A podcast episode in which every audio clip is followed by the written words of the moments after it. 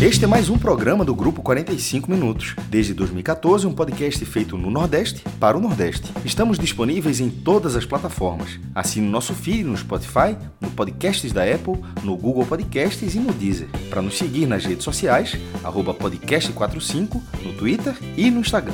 E se quiser debater os assuntos do programa com a gente no WhatsApp, é só entrar no grupo do Clube 45, apoia.se barra podcast45.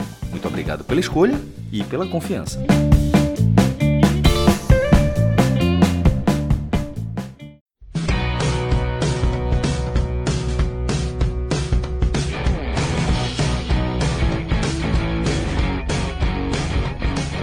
Fala galera, ligado aqui no podcast 45 minutos. Estamos começando aqui mais um telecast nessa noite de domingo, dia 21 de maio. São nesse momento 18 horas e 46 minutos. Eu sou Lucas Leuzi, estou aqui com Ciro Câmara e com Tiago Minhoca. É, nós três vamos, no primeiro momento, analisar a vitória do Ceará sobre o Criciúma por 2 a 1 Daqui a pouco a gente recebe Felipe Assis e Iago Mendes também. Vão se juntar aqui ao nosso time para falar sobre a vitória de Santa Cruz na Série D, 1 a 0 sobre o Campinense. É, vou começar aqui esse telecast com o Tiago Minhoca. É, queria que você trouxesse aqui a tua visão do jogo. Como é que você viu esse 2 a 1 aí do Ceará construído ainda no primeiro tempo? Minhoca, minhoca, eu. Em casa, eu... se vocês estão escutando, é o choro do pequeno bem. É. minhoca, minhoca, olha, eu não sei, faz muito tempo que eu, não, que eu passei. Eu, assim, eu fiz umas, umas cadeiras de história da arte, aí tinha cinema e tal. Eu acho que esse ângulo da câmera do Minhoca chama contra plongue, se eu não me engano, em cinema, né? Que tá me dando uma certa vertigem. Não, é, é um efeito... Mas gostei, te deixa mais alto, mais imponente, é um efeito, assim, tá? É, Vértigo, né? Que é aquele filme é. lá, Um Corpo que Cai, né? Que é uma coisa é. meio... Olha aí. Profundidade, gente. profundidade. Vai, Exatamente. Minhoca, Vai. queria que você trouxesse aqui tua visão desse 2x1 para o Ceará construído ainda no primeiro tempo, né?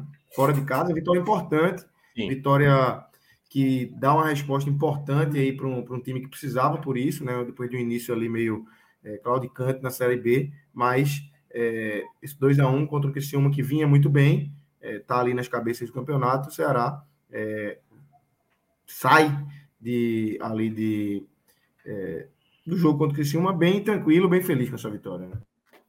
É, pois é. Boa noite, Lucas, Ciro, galera que está acompanhando. Olha, esse era um jogo relevante. Eu tinha falado na segunda-feira passada, quase uma semana atrás, lá no podcast do. Eu, eu, acho que eu tinha falado também aqui, se eu não me engano, no Raiz na segunda-feira. Mas eu, eu, lembro que eu falei lá no podcast do, do Footcast, que é lá do, do Povo, que esse jogo, né, essa semana que o Barroca teria para trabalhar a equipe, seria muito importante porque o adversário seria uma equipe muito difícil. Jogar no Heriberto Rios é historicamente sempre complicado, o Ceará não tem tantos resultados positivos lá. E além do fato, né, o Criciúma só tinha perdido dois jogos na temporada, os dois do Campeonato Catarinense e apenas um no Heriberto Rios. É, é uma defesa muito bem postada, é um time que sabe prevalecer, não à toa estava 100% de aproveitamento jogando uh, em casa nessa Série B, três jogos e três vitórias. E o jogo, ele tinha esse componente. Claro que na ideia inicial da equipe, não teve tanta alteração. Na verdade, mudanças que já tinham acontecido no jogo passado foram confirmadas. Basicamente, só o Luiz Otávio, que não teve condições de jogar a última partida, entrou no time titular hoje, mas ele manteve ali o Thiago Pagnussá. Porém, o Thiago Pagnussá sentiu no aquecimento, ele entrou com Lacerda. E a outra modificação, também por questão clínica, que foi exatamente o Richard, o goleiro, que estava listado para o jogo, e o Bruno acabou sendo relacionado ali já há poucos minutos da bola rolar. Então, essas duas alterações modificava, uh, obviamente, dois jogadores, né? Que um Lacerda, que já tinha jogado o jogo passado, e o Bruno, que estava estreando na sua primeira partida, era um componente de um jogo que eu já uh, falava de antemão. O Ceará precisava ter essa vitória fora de casa contra o adversário da qualidade do Criciúma, que está na parte de cima, porque dos outros jogos, os seis jogos anteriores que o Ceará tinha feito, dois deles o Ceará tinha perdido para equipes que hoje estão na parte de cima. Então o Ceará só tinha somado ponto contra adversários da zona do rebaixamento, empate contra a Ponte Preta, vitória sobre o ABC e vitória sobre o Tombense, e aí precisava de um resultado para respaldar toda a projeção que era feita em cima do Ceará, uma equipe que é favorita para disputar esse acesso. Então, logo no começo da partida, quando sai o primeiro ataque, numa jogada de bola parada, em que a bola é alçada pelo Jean Carlos. E ali, de uma maneira sem querer, querendo ali do Eric, né? Tentando jogar essa bola ali para dentro da área. Acho que até ele tentaria finalizar. Essa tentativa acabou gerando um passe para o Nicolas abrir o placar. Era o melhor dos mundos para esse Ceará logo no início, porque obviamente o Criciúma iria se lançar. E eu até tinha destacado na rádio que seria natural imaginar o Ceará não ter tanto a posse, aquilo que o Barroca muitas vezes preza tanto, porque jogando fora de casa, uma equipe que sempre impõe seu ritmo dentro do seu estádio, como é o Criciúma, certamente a gente ia ter, ia ver espaço para o Ceará jogar nessa base do contra-ataque. E aí o ponto que eu comecei a, a, perceber ao longo do jogo, logo no começo, quando o Ceará faz o primeiro gol, é que o lado direito do Ceará ele tinha escape, até porque o Eric é um jogador que tem facilidade para jogar. E um outro ponto que me destacou foi a movimentação do William Maranhão durante a partida. Então ele era o jogador da saída de bola, ele era o jogador que caía pela direita, caía pela esquerda e que, claro, logo depois teve a jogada do segundo gol. Mas antes disso, a equipe do Criciúma pressionava, até porque era natural, o Ceará iria sofrer em algum momento e, e, e acabou sofrendo, né, principalmente no segundo tempo, daqui a pouco eu vou falar. Mas nesse primeiro tempo, era o Ceará tentando é, conter as investidas do Criciúma, que observava que a principal lacuna assim de deficiência que o Ceará teria no jogo, e que era antes do jogo era até fácil imaginar, que era o lado esquerdo defensivo, o lado com Barcelos, o lado onde o, próprio Jean Carlos caía para fazer a recomposição, era o lado onde o Ceará tinha mais dificuldade de conseguir neutralizar essas investidas da equipe do Criciúma. Era muita jogada pelo lado direito que o Criciúma tentava, e essa bola muitas vezes passava com certo perigo. E aí, numa jogada de escanteio, a bola sobrou ali na entrada da área para o Marcelo Hermes finalizar. E a bola, né, assim, na imagem, né, no replay que a gente acabou acompanhando, não tem uma imagem por trás para ficar mais claro, mas a impressão é que a bola realmente bate no braço do Eric, a penalidade foi marcada, e aí o, o Marquinhos Gabriel acabou empatando o jogo. E quando estava ali naquele momento, eu cheguei a citar na rádio: olha, a partir de agora, esse final de primeiro tempo é o Ceará tentar diminuir o ímpeto do, do Criciúma, porque agora vai aumentar muito. O Criciúma vai para cima, que ao mesmo tempo pode ser bom para o Ceará, porque pode surgir uma oportunidade e você precisa aproveitar essa oportunidade. E quando você olha a jogada do segundo gol, é uma jogada que sai daquilo que o Barroca ele quer que isso seja prevalecido por muito tempo. Lá da defesa, trabalhando, trabalhando, trabalhando, chega no Ilha Maranhão, abre essa bola na esquerda, essa, essa bola chega no Barcelos quando devolve de novo para o Maranhão, ele finaliza de fora da área, gera o rebote, e aí algo que o Eric, né, muitas vezes tem essa dificuldade de ser mais objetivo, ele aproveitou exatamente essa oportunidade para finalizar de primeira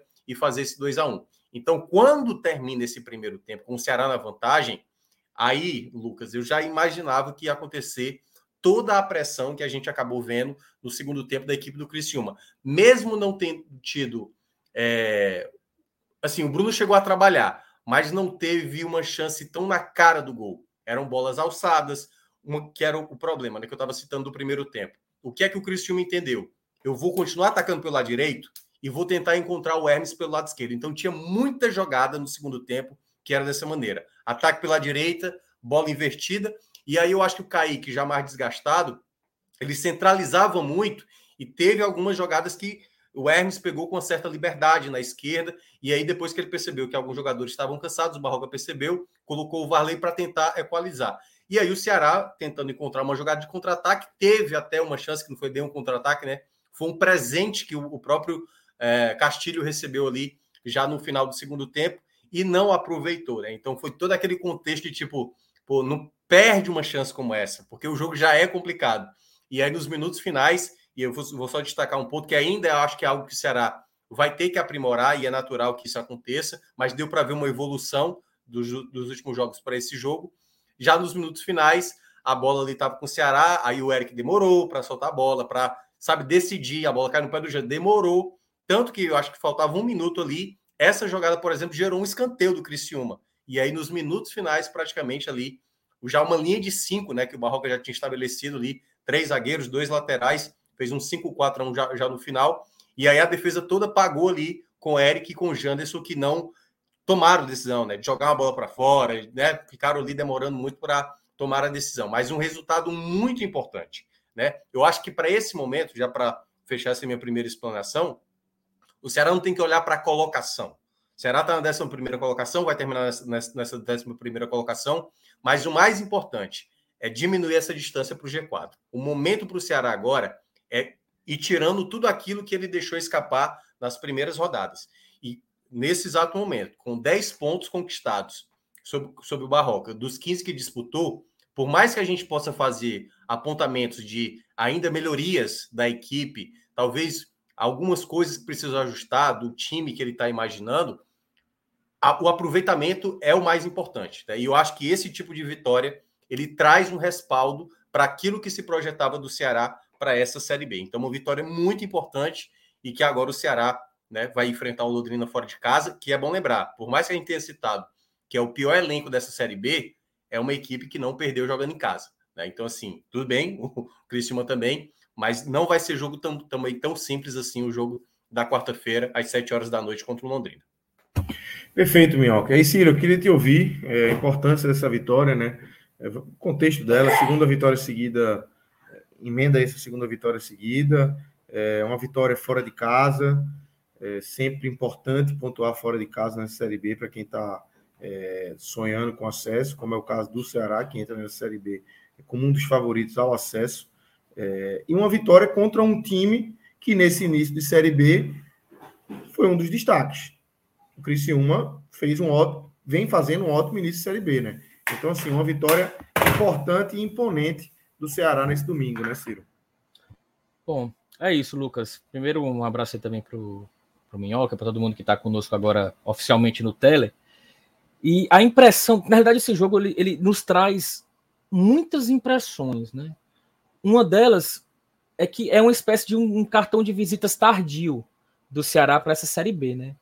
Como se, enfim, o Ceará ou equalizou essa Série B, se a gente falar assim, na realidade está ainda atrás do que ele próprio projetaria de ter pontuação nesse momento, mas pelo menos dá a entender que é um Ceará que chegou. Chegou mais tarde do que imaginava, mas chegou. Como o Minhoca bem coloca, né? Precisava de uma vitória. Que se não foi uma vitória por uma imposição, e dificilmente seria, porque a gente conhece o Criciúma jogando no Heriberto Rio, a gente sabe a dificuldade que qualquer adversário historicamente tem de vencer o Criciúma lá dentro.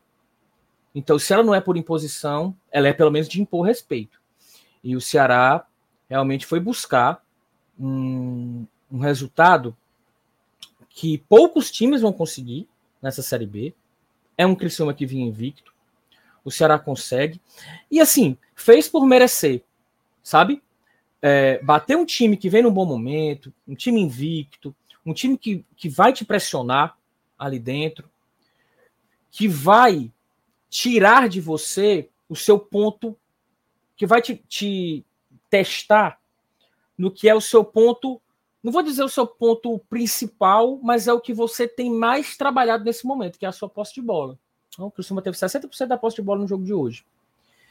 E o Ceará, que vem nessa concepção do Barroca para se trabalhar como uma equipe propositiva, como uma equipe que tem a bola no seu pé, e aí o Minhoca fala do William Maranhão, como o futebol dele melhora, o futebol desse segundo homem de meio campo, né?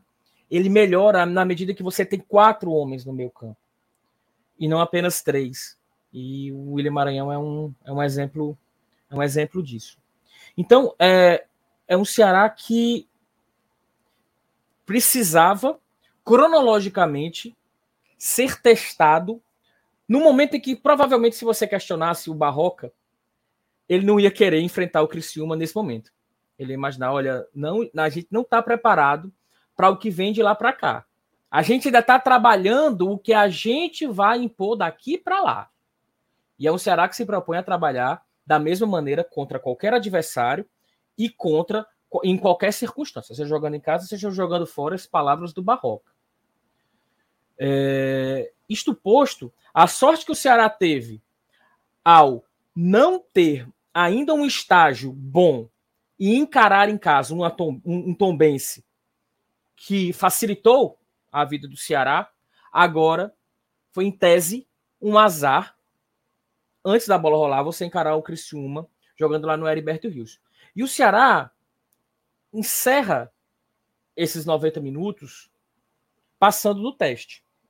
O Ceará passa no teste, enquanto equipe, porque as adversidades eram muitas. O estilo de jogo que o Barroca quis impor não funcionou plenamente nesse jogo e dificilmente funcionaria contra times que têm mando forte. Você não vai conseguir ter uma perenidade 90 minutos sem sofrer pressão do Criciúma jogando lá em Santa Catarina. Então é natural que o Ceará tivesse altos e baixos nessa partida. É tanto que rememoro o que eu falei, o Celso me questionou no intervalo do jogo. Sim, o que, é que você está achando nesse intervalo?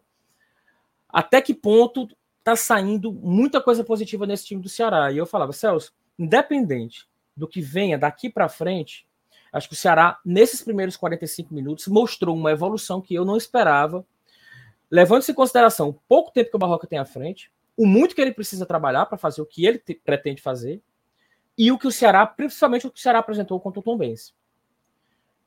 Foram 45 minutos em que, facilitados por um Ceará que abre o marcador logo aos dois minutos, depois se perde um pouco na partida, na medida em que a pressão que veio do, do Criciúma não foi necessariamente atrelada às chances de gol do Criciúma, era mais um Ceará que consegui, não conseguiu conectar bem aquele momento e a sua posse de bola, no intervalo de uns 20 minutos daquele segundo tempo. E que após o gol, como anímico, sobretudo na Série B, ele é importante. O Criciúma faz o gol meio que relaxa. O Ceará faz o gol meio que religa. So, sofre o gol meio que religa. E aí colocou novamente a bola no pé e foi até melhor no fim do um primeiro tempo em que acaba fazendo o 2 a 1 para amarrar essa minha primeira intervenção aqui, eu queria só deixar claro que, para mim, o maior vencedor desse jogo é o Barroca. Os dois, os dois gols têm o, o dedo dele. Um, o primeiro gol, você vê claramente que é uma jogada de bola de, ensaiada. O, o Eric no segundo pau e, e, o, e, o, e o próprio Nicolas, aí não sei se já pela sapiência dele, ou porque de fato até isso estava é, de alguma maneira pensado, e eu acredito que não, mas ele não fica para disputar essa bola por cima com os zagueiros, que toda vez ele faz isso. Ele corre para o segundo pau para pegar a bola escorada pelo Eric. E o gol, o segundo gol do Ceará, aí é um gol à la barroca, porque é um, é um gol em que o Ceará troca passes por mais de um minuto, essa bola passa por todo o quarteto defensivo do Ceará, passa da direita, volta para a esquerda, sai no pé do Danilo Barcelos. O time do Criciúma dá espaço para que o Ceará progrida. O William Maranhão faz o arremate, o goleiro dá o rebote e o Eric acaba completando para o gol. Então, assim, é, é um segundo gol que fatalmente o Barroca vai utilizar para explanar como o Ceará deve atuar, sobretudo jogando fora de casa. Como o Ceará teve paciência e conseguiu levar essa bola e chegar em, em superioridade numérica no ataque. Vejo ele como realmente um, uma pessoa que acaba saindo fortalecida. O Ceará, quer queira, quer não queira, para além da pontuação que reduz, agora o Vila Nova está ganhando, então está ficando a quatro pontos do G4, mas era um Ceará que estava a seis pontos e que tinha nove adversários entre ele e o G4. Então agora já começa a entrar mais no campeonato retruca algumas das derrotas que teve em casa, né? Porque também venceu fora o, o, ABC. Mas aparentemente é isso. É como se agora tivesse entrado em campo. Tivesse entrado na Série B. Perdeu tempo, perdeu. Mas para além da vitória, para além da necessidade de você, de fato, na matemática também entrar no campeonato, o principal alento, o que fica nessas muitas impressões desse, desse jogo, é, é isso. É um Ceará que começa a engatinhar nesse projeto que o Barroca representa. É, é, é um Ceará que, por exemplo, não soube jogar tão bem sem a bola, mas é um Ceará que recorreu até uma espécie de moriguinismo no segundo tempo, em que recuou, jogou mais com, com, com os pontas recuados e tentou algumas enfiadas em bola longa, até mesmo com o próprio Castilho fazendo, entrando e fazendo a função que ele fazia, jogando com, como Mourinho, sabe? Então, é, ficam algumas lições, muitas impressões e um alento. Um alento de um Ceará que realmente parece começar a dar esses sinais de que vem mais forte para a sequência dessa Série B. A tabela vai ajudar agora E aí a expectativa para ver como vai ser o ritmo da equipe jogando agora contra o Londrina, depois tem jogos em casa contra o Novo Horizontino, e também a Chapecoense, até pegar adversários que em tese são mais complicados no decorrer da competição. Perfeito. Eu queria trazer para os dois aí, os dois falaram de Barroca, é inevitável que muito danado do Ceará passe por Barroca, né? Barroca não tem um mês ainda no comando do Ceará, vai completar nessa semana, é, e já passou por muita coisa, né? Chegou logo na, com a final para decidir, é, foi campeão, é, não, não conseguiu ganhar o jogo, mas foi campeão nos pênaltis, é, tem um início é, oscilante ali de, de, de Série B, e aí eu queria, Minhoca, que você trouxesse aí qual é o teu sentimento do trabalho dele e o quanto essa vitória dá uma paz e, um, um, um e ele consegue, consegue começar a enxergar um horizonte melhor para trabalhar esse time do Ceará da forma como ele quer, que isso já falado há muito tempo, desde a chegada dele, e já de cara visto nos primeiros jogos dele, que ele vai fazer um Ceará diferente do que era o Ceará. Né? Ele tem um estilo de jogo e ele vai implantar esse estilo de jogo. Já está implantando esse estilo de jogo, mas precisa precisa aperfeiçoá-lo, né?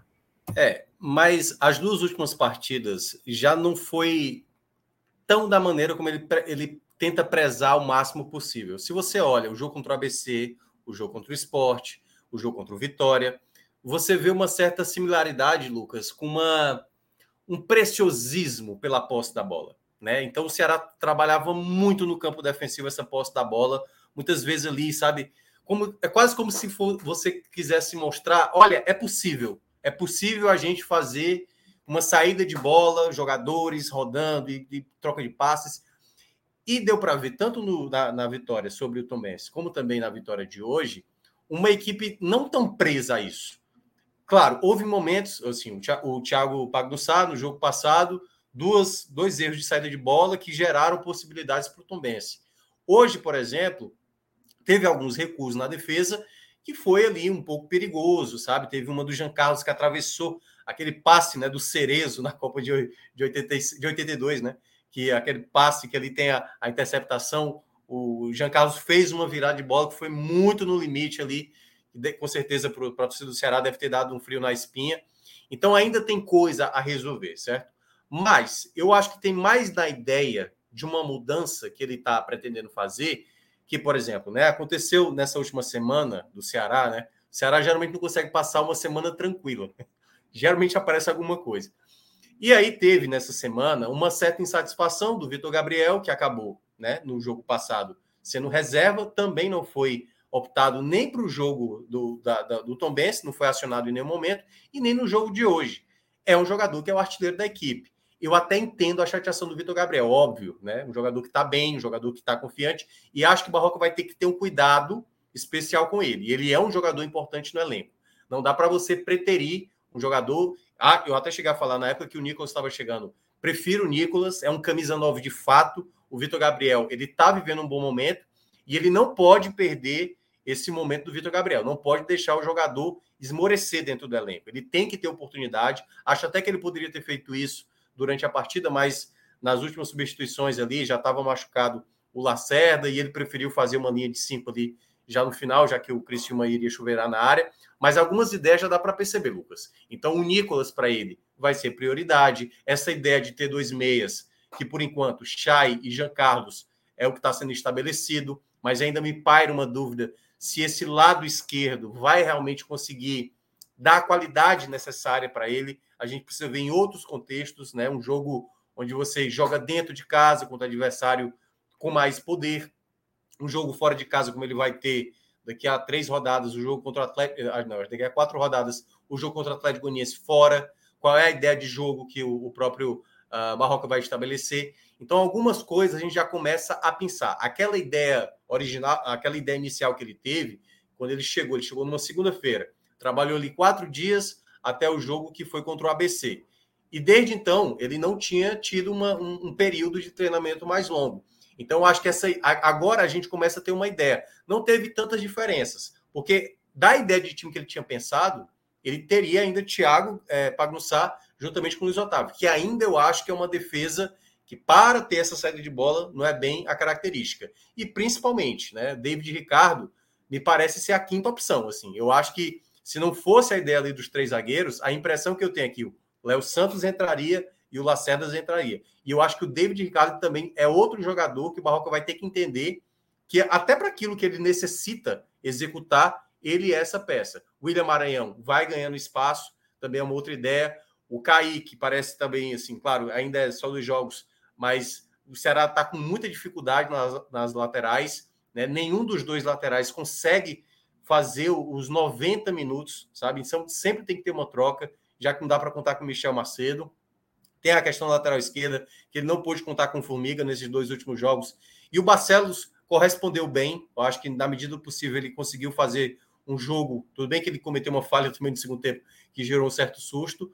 Mas, na soma geral, eu acho que a gente já começa a ver um norte, uma ideia de time. Eu acho que vai precisar de mais jogos para ficar mais maduro né, a ideia de jogo e até ver também outras possibilidades, né? Assim, quando tiver Pulga, quando ele puder dar chance para o Pedrinho, o próprio David Ricardo que eu citei, jogadores ainda que precisam se adaptar. Eu acho que a ideia inicial é ele encontrar um time titular, esse time mostrar uma certa segurança e encontrando um décimo segundo, décimo terceiro, décimo quarto jogador para que o nível né, da equipe evolua para aquilo que o Ceará necessita ainda nessa Série B, né, que é crescer de rendimento para entrar logo nesse G4 uma expectativa forte pelo Zé Ricardo, né? Começou a treinar isso, já.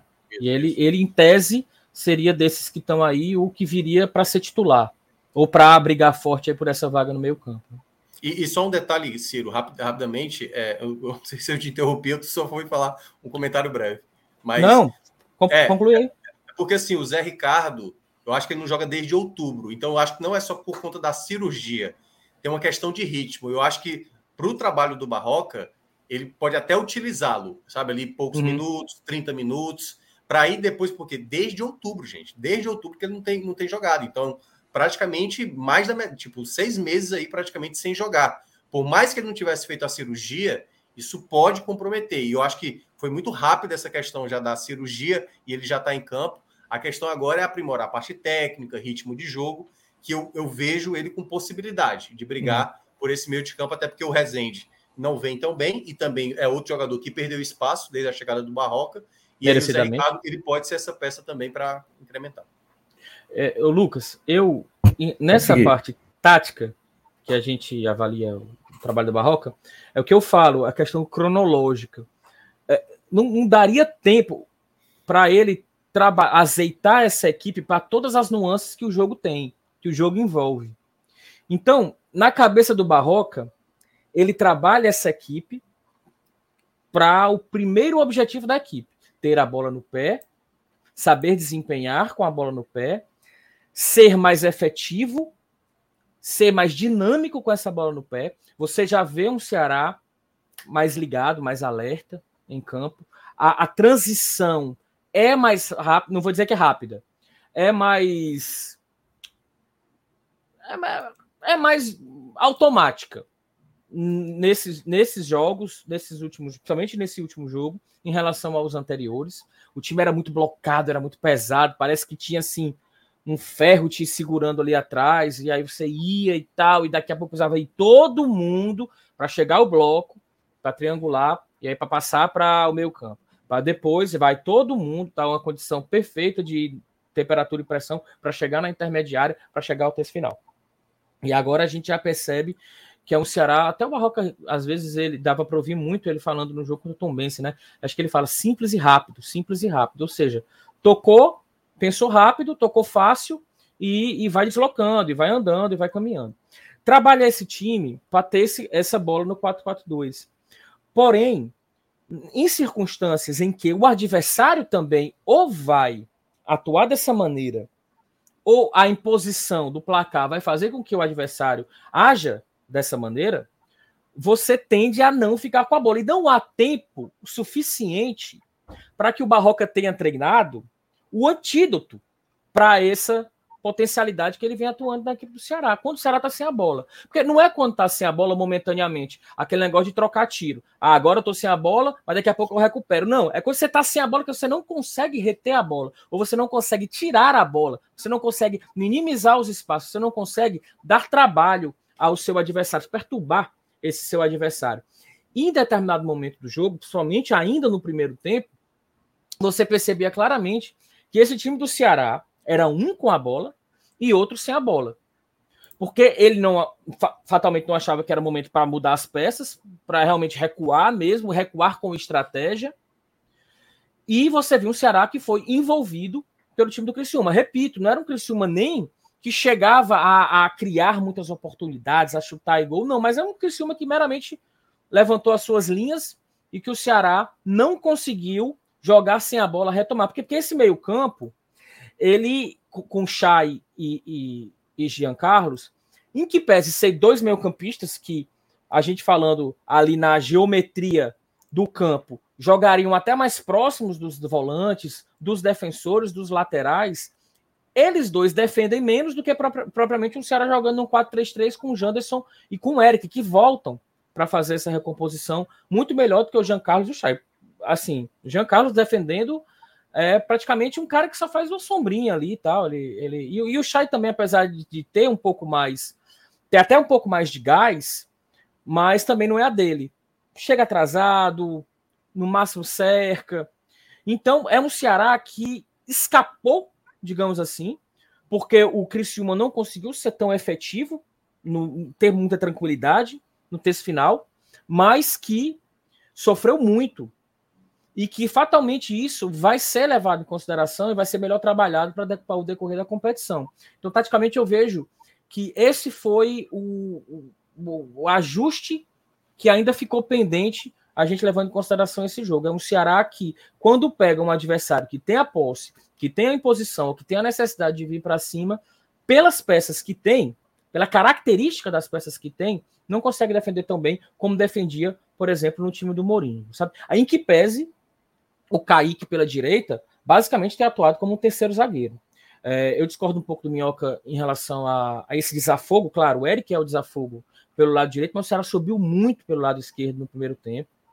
É, a saída de bola era bem mais efetiva pelo lado do Danilo Barcelos do que pelo Kaique, porque justamente faltava uma triangulação entre a saída de bola do Kaique, e no caso o Richardson, e que joga ali pela, mais pela direita, e o próprio Eric. Era um Eric que tentava pegar a bola do meio-campo para frente, para essa ligação, para tentar realmente explorar os espaços da equipe do, do Criciúma, mas que a saída construída pela direita foi bem mais prejudicada e aí eu acho que é em virtude da característica do Kaique, que é um, um, um jogador que está atuando ali mesmo para segurar, para dar um pouco mais de tranquilidade para o bloco defensivo, e está faltando para que o Ceará realmente seja um time mais coeso, que essa saída de bola. Até que, até que o próprio Danilo Barcelos, você vê que a partir dos 20, 25 minutos do, do segundo tempo, do primeiro tempo, o Criciúma já fechou um pouco a porta do Danilo Barcelos, saiu pouco ele a partir da esquerda. Por quê? Porque compreendeu-se que o Ceará estava saindo mais por lá. É, e aí o Eric, pelo menos, nasce fazer a sua função com a bola no pé mais ofensiva. Quando ele foi acionado, aí sim ele realmente foi o diferencial do jogo. Gostei muito da partida do Eric. Ele estava também devendo uma partida em que a gente visse ele bem no individual e também fazendo parte do coletivo. Jogou para o time e jogou bem no individual teve algum, duas, duas é, arremates que ele poderia ter achado melhor o Nicolas, mas de toda forma foi o jogador realmente que fez a diferença para o time do Ceará no plano tático. Perfeito. A gente vai entrar daqui a pouquinho aqui na, nos destaques individuais, focando nos 90 minutos de hoje, mas eu queria aproveitar, ele está o tempo todinho aqui apontando para mim, as duas mãos assim, Nicolas, e falar dele aqui na foto, para quem está para quem tá só escutando em formato podcast. A gente tá com foto de Nicolas aqui. Rapaz, tudo bem aí? Tá tudo bem. Ele abriu aqui somente. Acabou de. Tem uma, crista... Uma cristaleira aí. Agora. Não foi uma cristaleira, não. Foi uma bolsa, uma, uma bolsinha cheia de Lego abriu assim, as pecinhas de Lego é. caindo no chão. Criança gosta disso, cara. Não gosta nem é. de brincar, não. Gosta de esparramar é, brinquedo. E já arrumar e arrumar. Arrumar é bronca. É, Na hora de que manda arrumar, não tem não tem quem faça. Mas eu queria falar de Nicolas, é, que marca seu segundo gol aí seguido, né? É, segunda vitória seguida, segundo gol seguido dele, importante. E a importância dele, e eu, eu particularmente, quando, quando o Ceará contratou, achei uma boa contratação para um nível de Série B, eu acho que ele tem um nível para ser titular de um time que vai brigar em cima, como é o caso do Ceará. É... E aí eu queria que, uma análise de vocês sobre ele, antes de a gente entrar nos destaques do jogo especificamente, mas sobre ele, fazendo esse recorte aí dele, é, talvez se tornando titular, com essa situação que Minhoca já trouxe aí de Vitor Gabriel, e é, correspondendo, né? Marcando dois gols em dois jogos seguidos, dois jogos que marcam duas vitórias do Ceará, né, Minhoca? É, um ponto que eu tinha destacado, é, o senhor até mencionou, assim, eu tinha mais falado que o Ceará atacava mais pelo lado direito, né? Era, eu posso ter falado erradamente, né? Essa, essa frase do, da saída de bola, né? Mas é porque as jogadas aconteciam muito mais com o Eric pela direita do que com é, Jean Carlos, que era mais caindo pelo lado esquerdo ali. E, e teve momentos que o que um buscava o outro, né? Nicolas, Eric, chegou a dar certo assim no primeiro tempo, sabe? Teve boa boa trocação. Eu acho que o Nicolas ele tem uma característica que me agrada, porque ele tem um posicionamento melhor dentro da área. Assim, é um, é um cara que está sempre atento. Se você olha os dois gols dele, parece dois gols tranquilos, né? O gol contra o Tom Benz e o gol hoje contra o Criciúma. Mas é posicionamento, né? É o cara que sabe que se a bola. Vamos lá, se o Eric tenta finalizar aquela bola, poderia ter sido gol. Não foi. A bola bate no Eric e sobra para ele só empurrar ali para a rede. Ele estava atrás da linha da bola. Tem muito atacante, às vezes, está na frente da linha da bola, né? Que é um pouco até é, alvoroçado e tal, e tenta receber a bola de maneira imediata.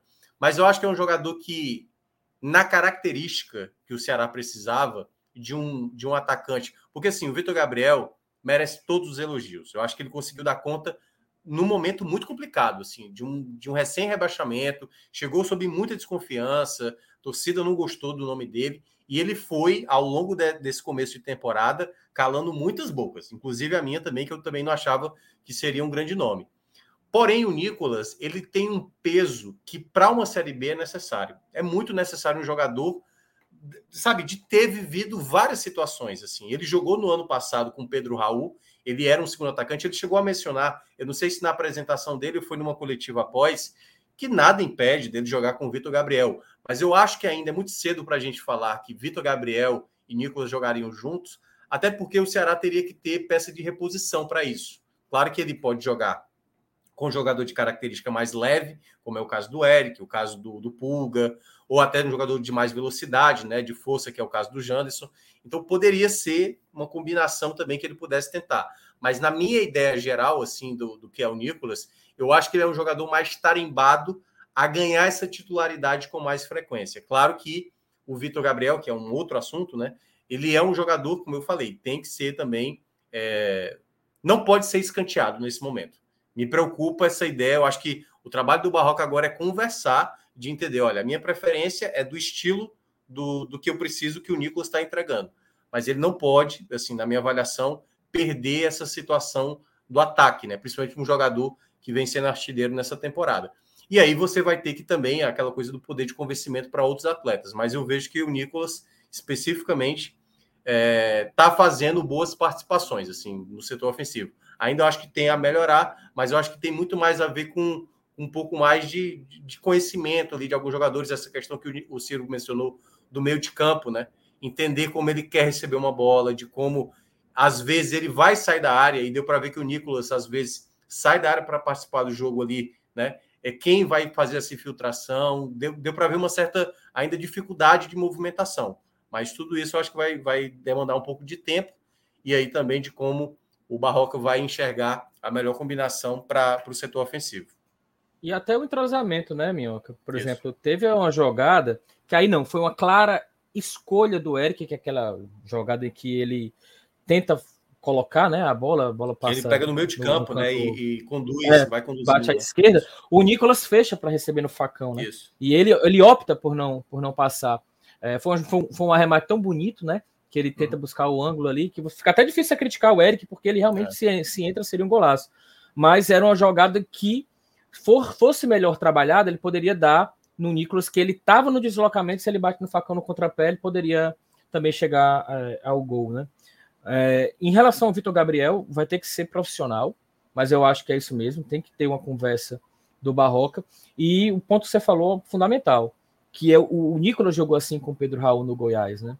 Então não inviabiliza que o Ceará recorra ao, ao Vitor Gabriel também para atuar. Agora, muito difícil, para além dessa questão do, do substituto e tal, é você ter uma circunstância de jogo que não seja aquele que o Ceará está precisando realmente povoar a área. Faz de conta que hoje era um jogo no PV e o Criciúma que está vencendo por 2 a 1 entendeu? Aí, é, claramente, não precisa nem ser, sei lá, adivinho, para você compreender que eles jogariam juntos é, para esse jogo do, do, do embate, para esse jogo mais físico. É, mas, mas o Barroca tem condição de trabalhar, até porque ambos são móveis. Tanto o Vitor Gabriel é, é, é, é, mais móvel do que o próprio Pedro Raul, jogava no, no Goiás, como o próprio Nicolas também sabe jogar na referência, sabe jogar um pouquinho mais aberto. assim. É, eu sou daqueles, quem me conhece sabe assim, eu sou daqueles que acho que o Brasil não perdeu a Copa de 2006 porque jogava com Ronaldo e Adriano, em tese, dois homens de área. Né? Nunca. Quem time que tem Ronaldo e Adriano, naquela fase, sobretudo do, do Adriano, não tinha como abdicar e o Ronaldo batendo recorde. É, mas, enfim, para mim, dois homens de área, sobretudo numa Série B, que é um campeonato mais físico, é um campeonato mais lento até do que a Série A, que a técnica necessariamente não, não, não é tão preponderante como um jogador de Série A, qualquer time pode te pegar é, desprevenido e engatar uma jogada e etc. É, é, para mim é uma possibilidade a gente ter os dois também atuando. E aí cabe ao Barroca essa conversa, cabe ao Barroca ter esse leque de opções e utilizar esse leque de opções da melhor maneira possível. Né? Hoje ele opta por um, por um jogador como o Janderson, que recompõe mais e que tem o estilo para pegar desprevenida um contra-ataque. Não foi bem, nenhuma, nenhuma fase, nem outra. Manteve o Eric ali também, poderia ter optado pelo, pelo Luvanor. E vai perdendo força no elenco, aí sim, vai perdendo força, mas é, é, são as opções que o, o Barroca tem à disposição. E, e, e, importante também, não só você ter aqueles jogadores que vêm do banco e vão pedindo passagem, mas os que chegam para ser titulares e, e, correspondem, né? Demorou para o Ceará esse problema de camisa 9. Sabe? O próprio Viseu, que está lá, é uma prova, né? É um dos vários camisas 9 que passou pelo Ceará recentemente que não correspondeu. Então, uma boa dor de cabeça, digamos assim, para o Barroca. Né? E aí que se resolva com o Vitor Gabriel lá nas internas, é claro, o descontentamento dele. Perfeito. Vamos entrar agora então nos destaques individuais, Minhoca. Quem é que você destaca positivamente é, dessa vitória do Ceará? É, depois a gente faz Ciro com os positivos e a gente fecha com vocês dois, trazendo aí quem não conseguiu se destacar, apesar da vitória de hoje. Não, é, o Eric vai como principal nome, né? Assim, como disse o Ciro, né? Era muito importante ter de novo aquele Eric do começo da temporada, muito influente, com participação, seja em assistência como marcando gols. Já tinha dado um leve resquício no jogo do Tom Bense, mesmo ainda não tendo feito aquelas atuações que ele fez, mas hoje não. Hoje, além dele ter sido, claro que a primeira assistência ali foi da, daquele jeito meio, meio estranho, mas não só por conta disso, né? Ele foi um jogador que, por ter esse campo, até mesmo em outros jogos, quando ele tinha um certo espaço, o um contra um do Eric não estava tão bom. E hoje a gente já viu o Eric pegar a bola na direita, sabe? Conseguir limpar a jogada, fazer esse cruzamento. Às vezes exagerava, né? Fazia um cruzamento mais fechado, aí a, a, acabava colocando na mão do goleiro. Mas tudo aquilo que a gente observava do Eric da temporada, voltamos a ver o jogador influente e que certamente, assim, a, a, o torcedor do Criciúma que teve hoje no estádio, toda vez que a bola chegava no Eric, ele já ficava preocupado, porque era onde saía mais jogadas criativas, objetivas, que o Ceará proporcionou em boa parte do jogo. Assim, ele foi a principal peça. Então, ele, para mim, vai como principal destaque. O outro que eu cheguei a citar, né, já tinha dado ali um spoiler, o Maranhão, para mim, foi um jogador. Já tinha sido assim no jogo contra o Tombense, gostei da movimentação dele. E hoje, novamente, né, um jogador que está sempre é, buscando o jogo. E eu acho que é muito importante ter jogadores assim, que está sempre tentando. E ele, ele tem tido, acho que, um, uma, uma qualidade que às vezes é o que a gente menciona, né, dessa coisa da saída de bola do Ceará, ele tem facilitado muitas jogadas, né? A, a jogada ela, ela do, do, segundo gol, ela primeiramente é clareada por ele, por quando ele faz essa jogada, quando pega da direita e ele faz a inversão para a esquerda, e aí quando ele, ele se aproxima para receber a bola do Barcelos e finalizar o goleiro espalmar e o Eric converter. E eu acho que ele é uma peça que já era, né, uma peça de confiança do Barroca na época de Atlético Goianiense, e para mim passa agora a ser uma peça fundamental hoje no time, né? Assim, é um jogador que tem uma, uma dinâmica de jogo que eu acho que vai para o meio de campo do Ceará, que tinha perdido muito com a queda de rendimento uh, do, do próprio do próprio é, meu Deus do céu, o nome do, do Arthur é Arthur Arthur, né? Arthur Rezende.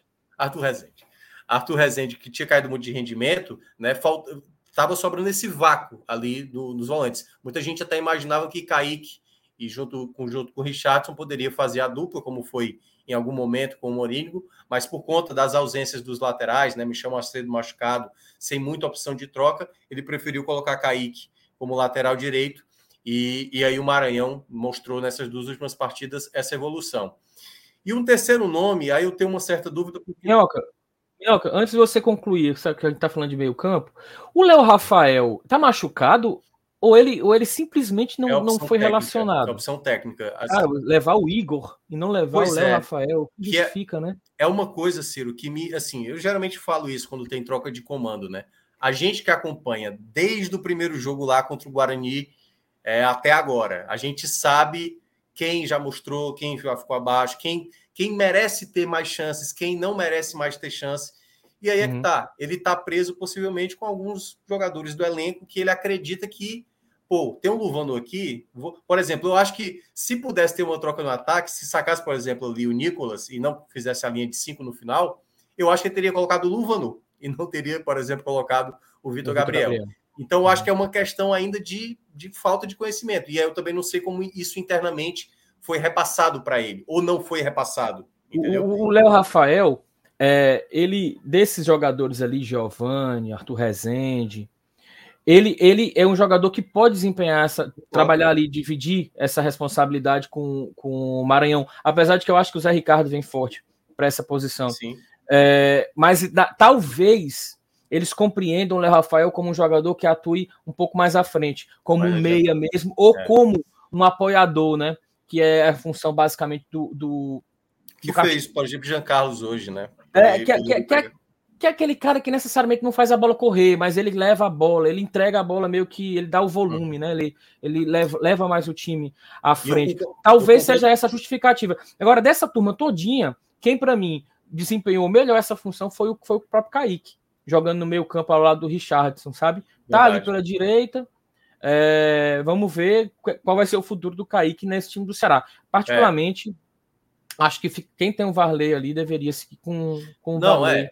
E, e tem um outro detalhe. Tem né, a questão física, né, do Varley. Tem um outro detalhe, assim, Kaique e Richardson, tanto que quando tomaram amarelos no primeiro tempo, foi a primeira preocupação que eu tive na volta do intervalo. Eu falei, poxa, os dois que mais tomam amarelo no time já estão amarelados, o risco agora, por uma pressão que o, o Cristiano vai imprimir, pode acontecer de um ou outro. Teve uma hora que até foi dado uma falta a favor do Ceará, que o Richardson chutou a bola. E eu falei, é aí que você tem que ter o cuidado.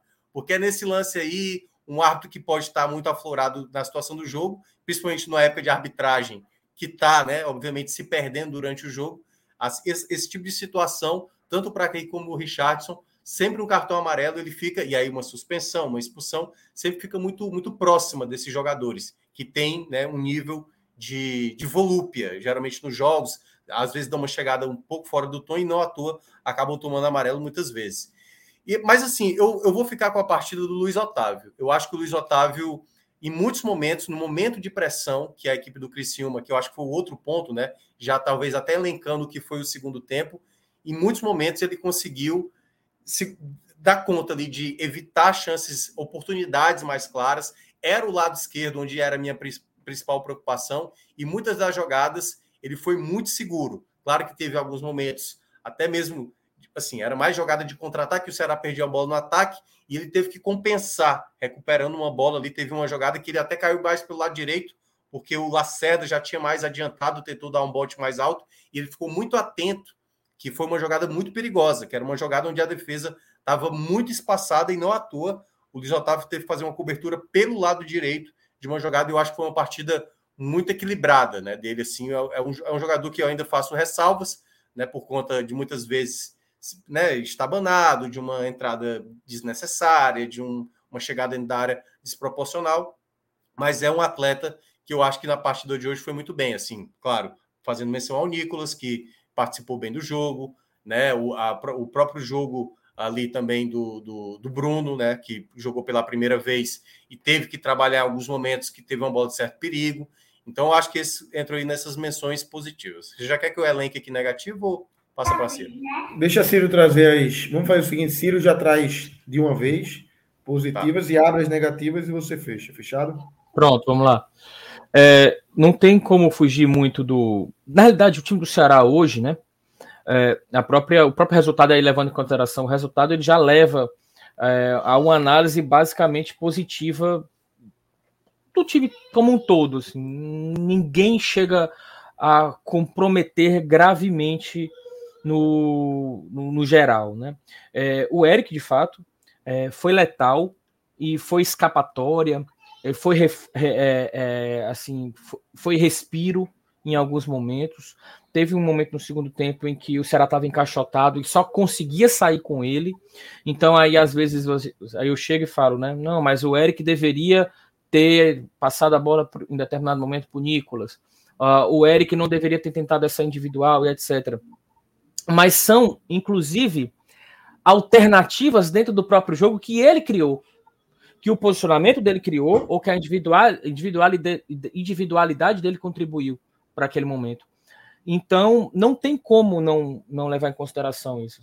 Foi, foi, foi decisivo no primeiro gol, marcou um segundo gol, que foi difícil você é, colocar a bola ali. Na, na, na, transmissão, a gente até ficou com a impressão de que o goleiro Gustavo poderia ter aceitado. Então, acho que não, acho que é muito mais mérito do, do Eric mesmo.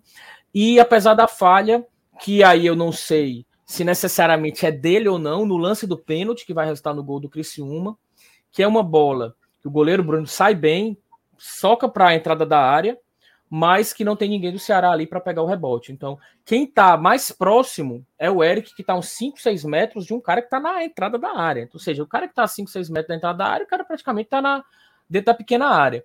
Então, foi um erro de posicionamento do Ceará aí para essa segunda bola e que a bola acaba batendo no, no braço do Eric, pênalti, enfim. Aí ele contribui ali até involuntariamente para esse gol da equipe do Criciúma. Mas no geral, uma partida boa que rememora os melhores momentos do Eric na temporada e que realmente é que dá a, a impressão de que é um Ceará que se tem algum titular absoluto em meio a toda essa turma que vem chegando, todas essas peças que vão ser que podem ser mudadas no time do Mourinho, é o Eric e que muito do momento que o Ceará possa vir a realmente transformar é, essa fase num momento positivo passa pelos pés dele ao longo dessa Série B. É, para além do Eric, do lado positivo, vamos ver aqui, eu gostei. Ah, no geral, todo mundo foi bem. O Nicolas, o Minhoca já explicou bem o posicionamento dele. Acho que ele foi um cara participativo e foi perigoso. É, ele, dificilmente ele deixou, ele foi blazer. Ele tocou por tocar, ele só tocou para dar volume. Não, ele toda vez que pegava na bola, você percebia nele uma, uma preocupação em levar o time para frente, em afunilar, em assim, é, ser realmente o, o, o cara que é o, mais, o avançado da equipe do Ceará. É o cara que a bola vai chegar nele e vai ser mais perigosa. Então fico também com o Nicolas. E para fechar o Bruno, porque caiu no, pegou na caixa dos peitos. Né? É, era um cara que foi anunciado a escalação com o Richard e ele faz a sua estreia num ambiente hostil, como é o Heriberto Rios, e não falha no gol, não, não, não teve uma assim, falha no, no gol. E quando foi chamado, fez uma defesa importante no primeiro tempo, cabeçada que ele vai buscar no lado direito lá embaixo. Mostrou presença, fez uma ótima um arremate, acho que foi do Marcelo Hermes no segundo tempo, ou foi do Arilson, né? No segundo tempo, e ele também faz uma defesa basicamente a queima-roupa e mostrou segurança. Então é mais um nome que chega para o Ceará. Havia alguma uma névoa de insegurança em torno do nome dele, porque é um jogador que nunca se firmou. O primeiro, primeiro desafio do ano é um estadual que é muito curto, e ele foi bem, apesar de ter ido bem no Caxias, mas não tem também um histórico de uma, digamos assim, uma continuidade em alto nível, e foi bem. Então eu ficaria aí com o Eric, o Nicolas e o Bruno. É, e algumas menções honrosas. Gostei, do, gostei da partida do Chay. Acho que ele vem compreendendo a sua maneira de jogar, tá lembrando um pouco o Chay do Botafogo, apesar de que o Chay do Botafogo jogava um pouco mais pela esquerda e agora esse Chay movimenta mais né, na equipe do Ceará, mas gostei da partida dele. É, e do prisma negativo, eu gostei do Danilo Barcelos também, acho que ele não comprometeu, foi bem. Re, reforço, né? O sarrafo do Danilo Barcelos ele ainda está mais baixo do que o geral, então quando ele faz uma partida em que basicamente ele faz a nota 6, você já tende a ter um pouco mais de segurança em relação a, ao trabalho dele. Em relação ao prisma negativo, Lucas, eu acho que o Jean Carlos foi um jogador que teve abaixo, a rotação abaixo, é, a bola. Ele sempre tentou inverter, fazer o mais difícil, inverter, fazer a jogada de quebrar a linha. Isso é importante no jogo, mas ele não conseguiu. Foram poucas as jogadas efetivas do Giancarlo. E como o Ceará não teve a bola, na maioria do tempo, a pegada dele é muito, muito abaixo do, do nível de, de competitividade que, é, que se requer para quem está defendendo. Então, assim, acho que o Giancarlo realmente ficou, ficou bem abaixo. É, pegar aqui a escalação. Um, Castilho, porque entra e tem a bola para fazer o 3 a 1 e é, é injustificável a, como ele desperdiça porque ele tem todo o tempo do mundo, é uma falha do zagueiro que, ao recuar, na realidade, ao dominar a bola, ele tropeça e a bola sobra para o Castilho. Não tem nenhum trabalho de interceptar a bola, então ele já pega descansado, cara a cara com o goleiro, enfim, tentando também retomar o seu protagonismo dentro desse elenco do Ceará e ele acaba desperdiçando uma bola que poderia fazer muita falta para o time do Ceará. Então não, não gostei realmente do Castilho. E o Kaique é, fez bem essa função que eu já elenquei aqui, de uma espécie de um terceiro zagueiro, um lateral que não sobe, um lateral lateral mesmo, sem necessariamente um ala espetado, porque o Eric não foi o ala espetado o jogo todo, os 90 minutos. Mas no segundo tempo ele acabou centralizando, como o Minhoca bem, bem apontou, demais a pressão veio muito forte, ele acabou centralizando e deu muito espaço para o Marcelo Hermes pela esquerda. Então, assim, foram muitas oportunidades que, se não foram traduzidas em chances de gol necessariamente, mas foi por ali que o time do, do, do Criciúma foi bem mais efetivo e mais perigoso. E muito por conta disso, sabe? Ele acabou recuando demais, centralizando demais para jogar dentro da área e deixou espaço para os caras enfim, tra trabalharem bem a bola ali por, por, pelo lado esquerdo do ataque do Criciúma. Então, mais por conta disso, por esse posicionamento que não sei se foi dele ou o próprio Mourinho que, que recuou um pouco mais ele para dentro da área, né? ficou um pouquinho. Da mesma maneira que lá na frente, um momento do jogo faz com que o Castilho acabe comprometendo, porque foi um momento muito relevante. Lá atrás, esses últimos minutos antes dele ter sido substituído, acabaram comprometendo um, um bom jogo no geral, do time do Ceará e do próprio Kaique também, na maioria do tempo. Minhoca, para você fechar aí teu, os negativos aí. É, eu, eu, vejo que a questão do, do Jean, assim, ele é complicado, porque não é bem a dele, mesmo ele tentando ali ajudar, porque o que o, o eu ia falar Moringo também, tal qual o Ciro falou, né? Porque ainda está um pouco. você nem, nem, nem reparou, Ciro, você falou Moringo mas o Barroca ele está tentando dar aquela compensada de segura mais o Kaique, libera um pouco mais o Barcelos. E com isso, né, assim, se, se tem um Eric na direita, um jogador mais agudo, ele meio que tenta compensar essa situação. Deu para ver muitos momentos do primeiro tempo e que a movimentação do Jean ele não entendia, né? O Barcelos passava ele para o mesmo lado do Barcelos, ele não centralizava, ou, por exemplo, abria mais para o Barcelos, sabe, atacar mais a parte é, por dentro ali da jogada, né? Tentar ter uma opção de passe. Então, acho que eu senti que o Jean estava mal adaptado, ele estava bem desconfortável em campo. E por mais que ele tenha participado da jogada, né, do, do primeiro gol, e que ele bate a falta, e uma ótima visão que ele faz no segundo tempo, uma bola que de, de primeira ele faz uma inversão maravilhosa para o Eric no, no, segundo tempo, ainda é assim um jogador que para ajudar na recuperação, tanto que ele praticamente não, não chegou a desarmar, teve uma vez que ele chegou lá de maneira trabalhada, fez uma falta, ele não tem essa característica da marcação. E eu acho que ele ainda não, não, não vai ser esse jogador. Por isso que eu estou dizendo, esse lado esquerdo do Ceará ainda não está totalmente resolvido, sabe? Ainda acho que vejo. Acho que até pode ser que o Barroca pense em algum momento da partida tentar revezar, só para só ver se Chay não corresponde melhor e, por exemplo, você consegue ter um, um Jean Carlos no meio, talvez ajudando. Mas eu acho que isso é uma coisa que vai compensar. Obviamente, né? O Castilho entra como.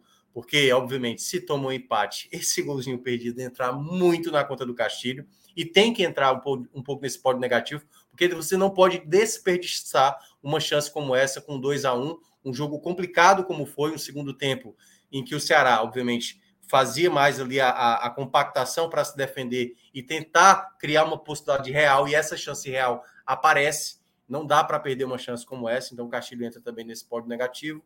E por mais que o Barcelos tenha feito uma partida ok, certo?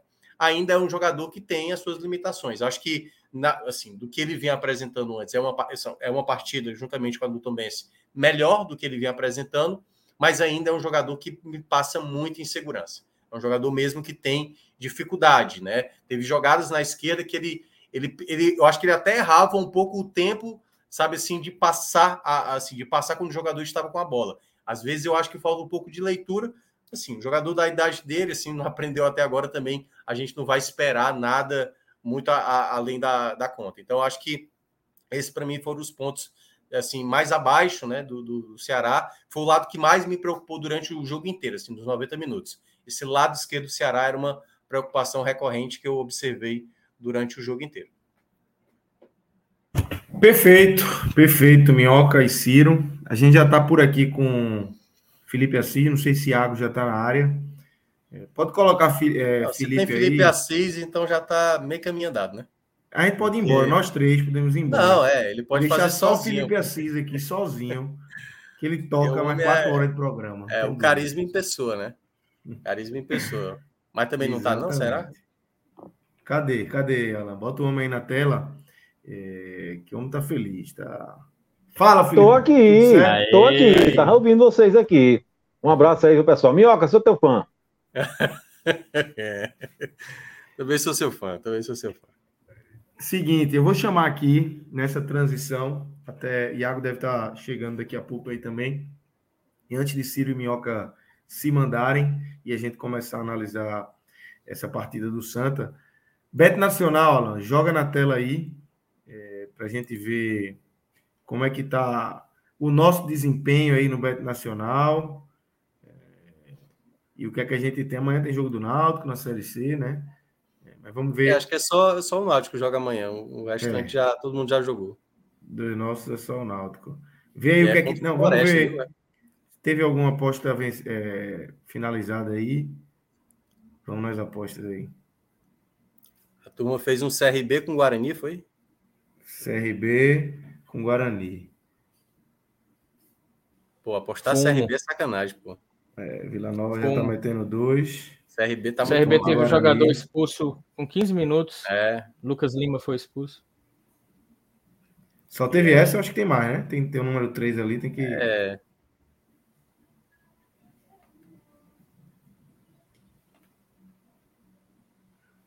É, então, que... Outro expulso do CRB agora também. Né? Agora? Guilherme Romão. Outro expulso, Guilherme Romão.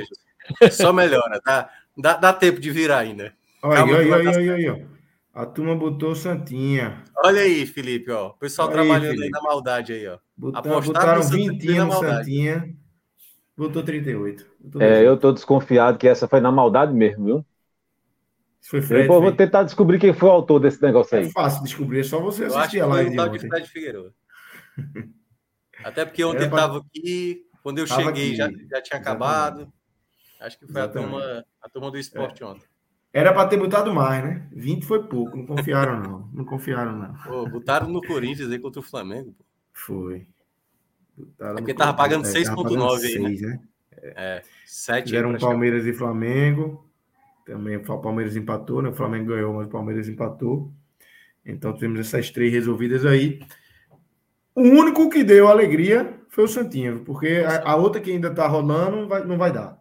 Já está claro que essa aí já é. Sempre quem dá alegria, Lucas, é o Santos. Então, de uma forma ou de outra, sempre quem vai dar alegria Exatamente. é o Santos. Exatamente. Ei, vamos, vamos, ver, vamos ver o jogo de amanhã aí, Alan. Solta aí para a gente dar uma olhada. Cara, amanhã tem o Cuiabá. Tem esse Cruzeiro e Cuiabá. E tem Série B também, tem não? Um joguinho? Tem, tem. Não, Série B acho que não. Deu uma olhada aqui e não. Rapaz, bota, bota, faz uma dupla aí pra gente ver esse Cruzeiro é e um timba aí, né? 2-4-3. Cruzeiro e Cuiabá, acho que dá pra apostar no Cruzeiro, pô. Não, dá. também, né? Dá, dá. também. E o Náutico dá? Tá, né? Bota é, trintinha o... aí, trintinha, trintinha. 30. Vamos gastar esse dinheiro aí. Trintinha, é, a turma tá gastando, pô. Vou gastar. Bota 30. Pronto, tá aí, tá feita. Amanhã a gente vai estar por aqui de novo para checar o resultado dessa. É, www.betnacional.com, galera. Se não forem cadastrados ainda, se cadastrem usando o código podcast45, que ajuda demais aqui o nosso projeto. Minhoca, Ciro, obrigado para vocês aí. Boa noite. Vou seguir aqui com Felipe Assis e daqui a pouco com o Iago também, para a gente falar dessa vitória, Felipe, do Santa. Mas é, eu acho que antes de a gente entrar no jogo em si, nos 90 minutos, que a gente tem que falar, né? Não, não enfim, é, acontece todo tem acontecido todo jogo. Eu até falei lá no começo do programa. No Arruda acontece muito. Temos dois assuntos para tratar, na verdade. É, no Arruda acontece, na ilha acontece muito também. Nos aflitos acontece, mas eu acho que com intensidade menor. É, talvez a maior intensidade seja no Arruda, na ilha acontece também, é, que é a forma como é, o clube maltrata seus torcedores, né? É, hoje, mais uma vez, a gente viu um abraço fenomenal da torcida do Santa Cruz, 30 mil pessoas no Arruda. É, mas, novamente, aquela entrada tumultuada, filas enormes, gente entrando com bola rolando, torcedor passando mal dentro de campo, tendo que ser dentro da arquibancada, tendo que ser atendido em campo. É, chovendo molhado, mas a gente tem que falar, né, Felipe? A forma é, ruim como nós, torcedores pernambucanos, somos tratados na nossa casa, né? É, na nossa casa, seja no Arruda, nos aflitos ou na ilha. Lucas, meu, muito boa noite, né? Para todo mundo que está acompanhando a gente aqui ao vivo na live, né? um abraço. É, veja, é chovendo molhado e é cansativo, sabe? Mas a gente tem que falar, né? Ah, em primeiro lugar, o primeiro registro é do público, assim, eu acho que excepcional. Uma semana atrás, ah, quando o Santa Cruz me perde aquele jogo, né, de virada, com um gol no último lance da partida, é, a gente, eu fiz uma previsão de público aqui e eu achava, eu apostei mais ou menos 18 mil pessoas. Então o Santa Cruz me coloca num jogo que, um jogo comum, assim, de fase de grupo, que não era decisivo, que não era ganhar para classificar, que não é nada de anormal. É o segundo jogo em casa. E o Arruda recebe 30 mil torcedores numa partida de Série B, no ano em que o Santa Cruz perdeu tudo que disputou e perdeu assim, sem competir, perdeu fácil, né, atropelado, né, sem nenhuma chance. A temporada muito ruim, de pouquíssimos pontos, de pouquíssimas vitórias. Né? E o Santa Cruz coloca 30 mil pessoas, foi um, um público excepcional. Ah, não é todo mundo, não é toda torcida que bota 30 mil pessoas assim do nada numa partida de futebol, aqui no, no futebol brasileiro. Sem ser um estádio de arena, porque é uma coisa que é, essa modernização né, da, da, da, dos estádios, todos virando em arena, e, a e, e, e você pode ver que geralmente, quando o clube passa por esse processo, ele começa a colocar mais gente em campo nas arenas, né? Então, é, é, um clube colocar 30 mil pessoas, ainda com um estádio do jeito antigo, ultrapassado, como o Arruda, né? é dificílimo. Né? E fazer isso depois de ser tão maltratado, né? como já tinha sido no primeiro jogo, mas como é historicamente, né? é algo dificílimo. E que eu queria muito que o Santa Cruz entendesse, né? as pessoas que organizam Santa Cruz entendessem, que ah, o processo, se há uma esperança de reconstrução do Santa Cruz, ela passa necessariamente pela sua torcida. Queria que, que as pessoas que fazem o Santa Cruz entendessem que tem um, um que tem um, um, trunfo, uma carta na manga que pouquíssimos têm, pouquíssimos clubes. Né? Depois de, de, tem assim, mal, ser maltratado do jeito que o torcedor é, historicamente, no Santa Cruz, e ainda assim Sabe? A torcida do segundo tem que. Não, não, não precisa mais dar prova para ninguém. né, da mostra de. Não precisa provar absolutamente nada. Mas, vez por outra, ela ainda consegue surpreender as pessoas mais otimistas. E aí eu chamo a atenção para uma coisa.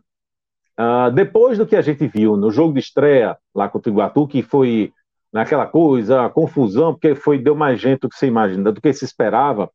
Aí o Santa Cruz é, anunciou que, que, que, que, ia trocar tudo, o processo de, de, de cataca, de bilheteiro, de segurança, de abrir portão, não sei o que, não sei o que, não sei o que. E aí foi dita a seguinte frase, abre aspas, não podemos subestimar a torcida do Santa Cruz. Ponto.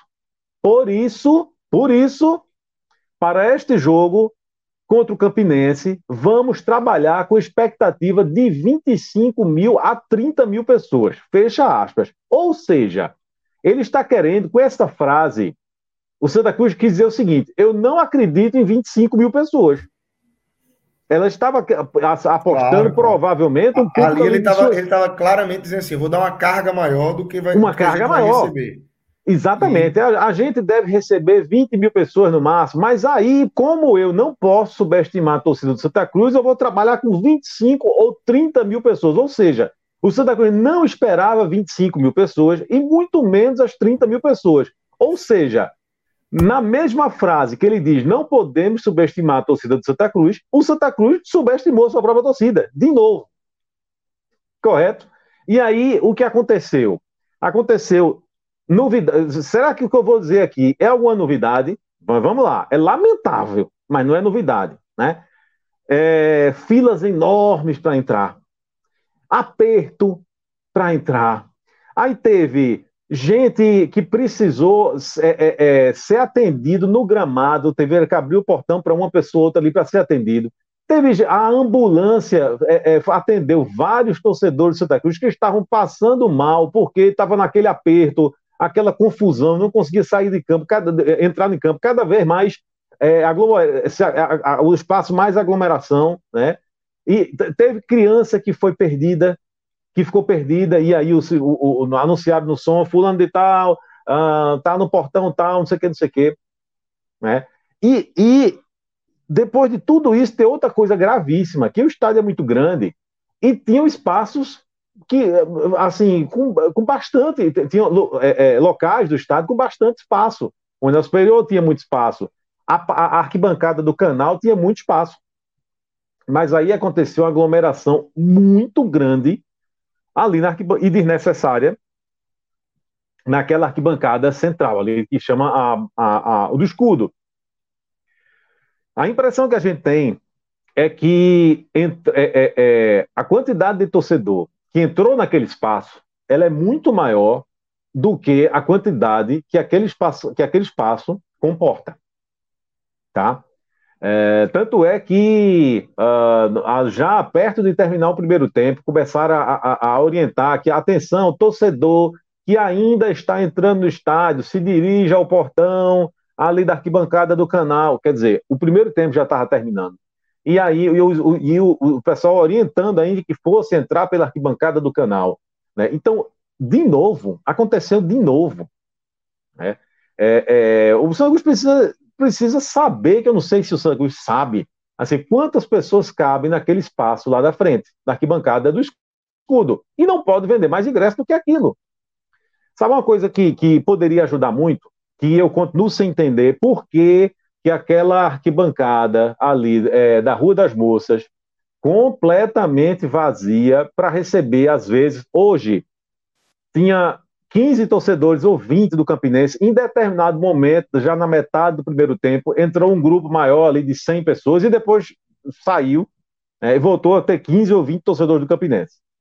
Então, por que que todo aquele espaço, olha a, a, a imagem que a gente está vendo, olha a multidão para entrar, né?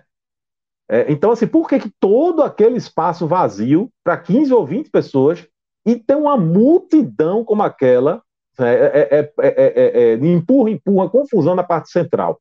Por que, que você não pode pegar metade ou até um terço daquele espaço que fica da Rua das Moças, tá? E acomodar o torcedor do Santa Cruz ali também. E aí você deixa metade daquele espaço para 15 ou 20 torcedores. É muito espaço. É espaço suficiente para você fazer uma barreira grande, um, de, é, de, vários e vários metros, separando a, a torcida do Santa Cruz para a torcida do adversário. E mesmo assim você consegue acomodar todos os torcedores. Mesmo assim, você teria, se cada um quisesse, os 15 ou 20 torcedores quisessem deitar na arquibancada do Arruda, ainda assim seria possível. Se você faz o que eu estou dizendo, você teria mais espaço e você teria mais um portão de acesso. Então, ia melhorar muito esse fluxo, essa entrada do torcedor do Santa Cruz. É inexplicável, sabe? É inaceitável que isso ainda aconteça. Eu gastei da última vez, Lucas, o primeiro jogo aqui no Arruda, eu gastei 15 ou 20 minutos narrando os fatos que tinham acontecido e lamentando e dizendo que era inexplicável, que era inaceitável. E, spoiler, eu disse, vai acontecer de novo. E aconteceu. É, então, assim, Santa Cruz, minha gente, Santa Cruz é uma instituição de mais de 100 anos. Santa Cruz tem 109 anos de, de, de história. Tá? Então, assim, é, o Arruda acompanha o Santa Cruz em, em, quase metade da sua história. O Arruda tem 51 anos. Antônio Luiz Neto, presidente, o senhor tentar no segundo mandato, assim, é, é, houve aquele, aquele primeiro período, o senhor passou quatro anos, agora mais dois. Então, assim, o senhor está há muito tempo aí, então não tem nenhum menino, não tem nenhuma novidade, não é nenhum fato novo. Todo mundo sabe que a torcida do Santa Cruz é isso aí que a gente está vendo nessa imagem que está sendo mostrada aqui ao vivo. É, é, então, todo mundo sabe isso. Qual é o segredo? É, é, Antônio Neto, não é você trabalhar com a possibilidade de receber 25 ou 30 mil pessoas, não. Você tem que trabalhar com a possibilidade de receber 42 mil pessoas, porque é o, a capacidade da Ruda não é essa. Por que, que você tem que fazer uma estimativa de público e dizer, ah, eu vou trabalhar com isso aqui? Você não pode dar uma margenzinha, não, para o torcedor, não. Olha, olha que absurdo, gente pulando ali, porque. Absurdo, absurdo. É, é não tinha visto essa imagem, não. É, então, assim, por que, que você não pode.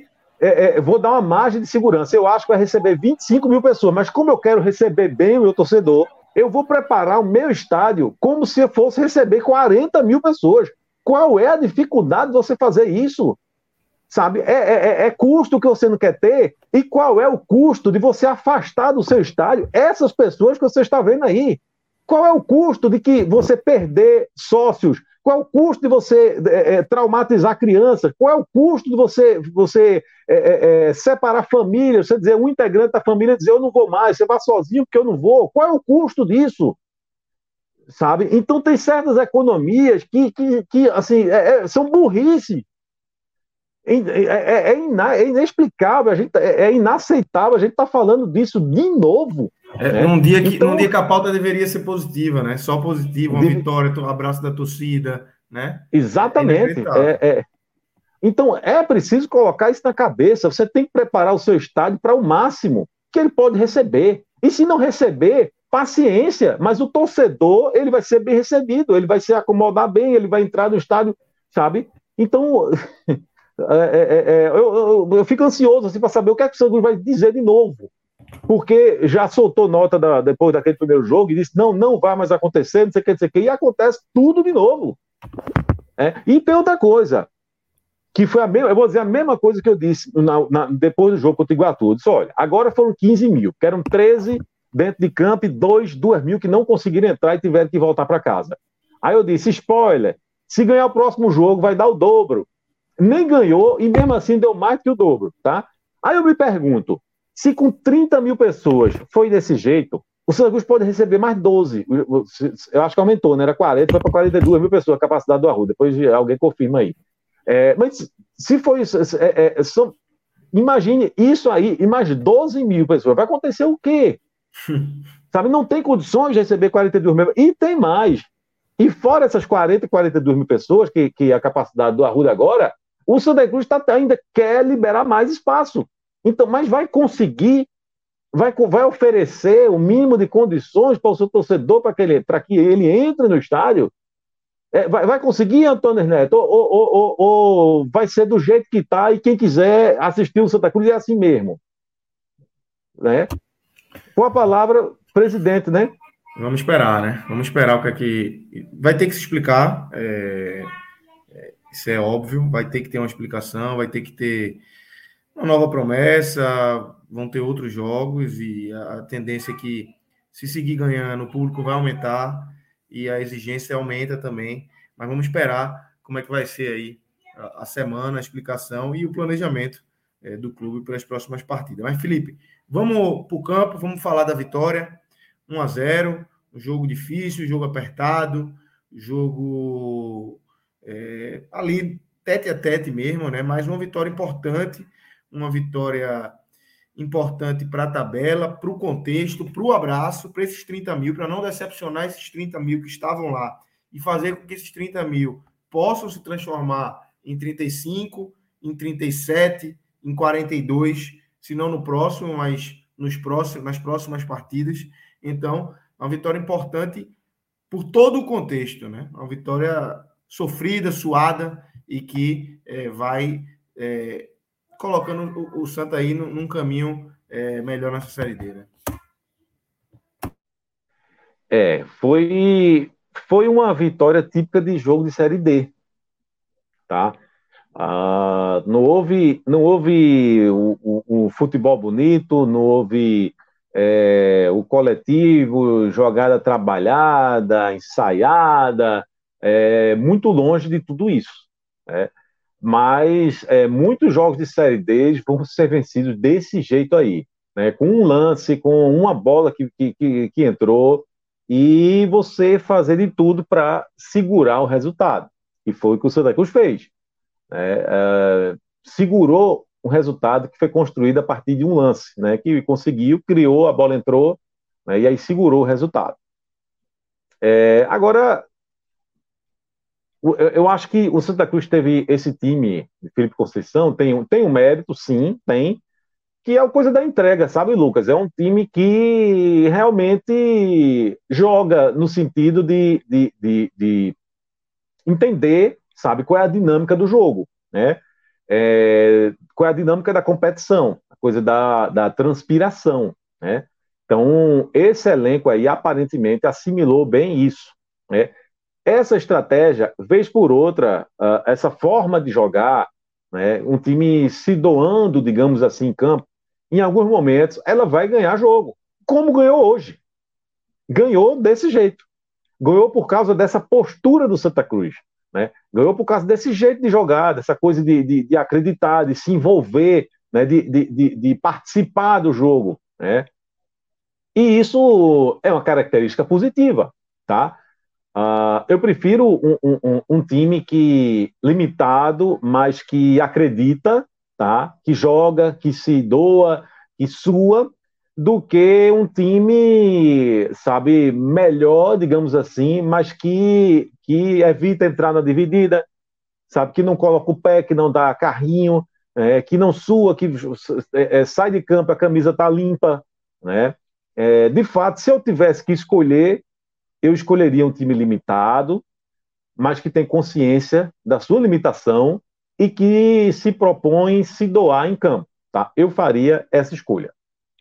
Mas é claro que eu coloquei entre essas duas opções, tá? Mas se eu tivesse que escolher, eu ia preferir o cenário ideal. É um time melhor, certo? É um time com mais qualidade e que, além disso, também se doa. Esse é o cenário ideal. E o Santa Cruz não tem esse cenário ideal. O Santa Cruz é um time que se doa muito bem, mas que tem suas limitações, tá? E o primeiro tempo do Santa Cruz, agora, contra o Campinense, funcionou dentro dessa proposta. Meu amigo Iago Mendes, que acaba de entrar, um abraço, companheiro. Iago, só para você se situar, que eu não sei se, se você acabou de chegar, a gente começou falando da. da Acabei da... de chegar. Pronto, então assim, a gente é, começou falando da, da, do sufoco, assim, do, do, grande público que a gente teve no Arruda, que surpreendeu a diretoria do Santa Cruz, surpreendeu a mim, surpreendeu a, a, a, surpreendeu a diretoria do Santa Cruz. Mas poderia lhe surpreender. Falamos... Poderia surpreender a diretoria do Santa Cruz, né? Não, veja só. Exatamente. Uma coisa. E, e, uma coisa é, é, me surpreender, mas não pode surpreender Isso, a, a, diretoria, né? E uma coisa é você fazer uma estimativa de público, outra coisa é você fazer com que a operação seja em cima dessa estimativa. Eu acho que tem que ser uma estimativa muito maior. Né? Então a gente falou sobre tudo isso, o problema para entrar, coisa e tal. Já e aí, feita essa, essa, é, toda essa observação, eu comecei a falar do jogo agora. Me perdi, já não sei mais onde é que eu estava, mas sim, eu estava dizendo que. que... De, de, da, da, isso. Da raça, de... Então, essa raça que você falou, Lucas, agora, essa raça, ela funcionou no primeiro tempo. Tá? O Santa Cruz estava jogando, enfim, é, é, é, ali em condições mais ou menos iguais à do, do Campinense. Acho que em alguns momentos Santa Cruz ainda sabe desenvolvendo melhor, jogando melhor, é, conseguiu o gol, tá? É, depois do, do, gol se retraiu um pouco, Campinense começou a jogar melhor, mas segurou o resultado, né? No primeiro tempo. Aí, no segundo tempo, qual é, o, assim, qual é o problema? Essa tática do Santa Cruz, essa maneira de jogar de Felipe Conceição, de, de, de um time de mais entrega, que ela é boa, mas ela não funciona a partida toda. Tá? E quando ela deixa de funcionar, essa, é, é, é essa, esses problemas né, é, técnicos do Santa Cruz eles ficam mais evidentes. A partir do momento que a entrega não funciona mais, é, isso passa, a, isso expõe os problemas do time. E aí, rapaz, no segundo tempo do Santa Cruz, ele praticamente não existiu, né? Uh, depois ali dos 20, 25 do segundo tempo, acabou. O Santa Cruz não jogou mais. Eu lembro de, de, de, assim, na minha cabeça, eu lembro basicamente de um lance de lucidez do Santa Cruz. Um, veja só, no segundo tempo inteiro. Claro que, que você vai dizer, ah, mas teve um escanteio, mas teve uma. Não, eu estou falando assim, um lance de, de, lucidez. Qual foi o lance de lucidez? Foi o, o, o, a bola que Pipico pegou quase no meio de campo, viu o goleiro adiantado e chutou consciente, sabendo o que estava querendo fazer e tentou fazer o gol. E quase faz. O gol do meio de campo seria um golaço. Seria para o torcedor sair. Não, não, não ia dar para sair do estádio e entrar, não, não dava amanhã e não conseguia. Né? Mas era para pagar outro ingresso. É requisito da vigia tá... isso, né? entrar já estava difícil, imagina sair e depois entrar de novo. Não conseguia, é, é, é.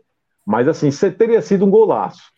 Uh, mas foi um lance do lucidez porque ele não bateu de qualquer jeito. Ele bateu querendo encobrir o goleiro, sabendo o que estava fazendo, bateu quase certinho. Não vou dizer que foi certinho, porque certinho teria sido o gol. É. Mas fora isso, foi ataque contra defesa foi ataque contra defesa. Foi, acho, não sei se a concorda, já, já ele diz, mas assim, eu, eu achei o time do Campinense muito arrumadinho, tá? Acho que é um time favorito para ficar com uma, alguma uma das vagas uh, ah, para a próxima fase, nesse grupo do Santa Cruz. O que não deixa de ser um lado positivo, digamos assim, de, de, de ter se livrado dessa fogueira, né? Uma fogueira que o Santa Cruz se, livrou ganhando o jogo. Uh, mas Campinense à parte, uh, acho que o Santa Cruz ficou devendo. Ficou devendo. E aí, vamos tentar descobrir onde é que está o problema do Santa Cruz. Eu acho que eu vejo muita gente criticando a zaga do Santa Cruz, é, e de fato eu acho que tem que ser reforçada. Uh, vi o técnico Felipe Conceição uma vez falando que a prioridade número zero assim no Santa Cruz é trazer mais um goleiro, mais um zagueiro, e acho que tem que trazer. Mas eu vejo, por outro lado, na minha visão, eu vejo alguns problemas a mais que talvez não tenha, não estou vendo assim ser tratado com, com, do jeito que deveria ser tratado. Ah, vejo muita gente criticando a inoperância do ataque do Santa Cruz, é né, um time que faz muitos pouco, faz pouco, poucos gols, né? Que finaliza muito pouco. Mas por que finaliza muito pouco? Finaliza muito pouco porque cria muito pouco. Ah, então, eu acho, eu queria muito ver esse meio de campo do Santa Cruz reforçado. É, mais uma vez, que eu também foi uma coisa que eu falei no, no, no programa anterior, uh, é um time que não cria, é um time que não tem um camisa 10. Uh, ah, e aí, sem criação, o, o, a gente tem a, a impressão que hoje ficou muito evidente de um time meio perdido. Sabe, aquele, sabe o time que, que tem a chance de armar um contra-ataque, tá com a posse de bola, mas não sabe o que fazer com a bola? Pronto. Esse é um time que não tem criatividade. Quando ele tá com a bola, ele não sabe o que fazer. E o Santa passou por isso.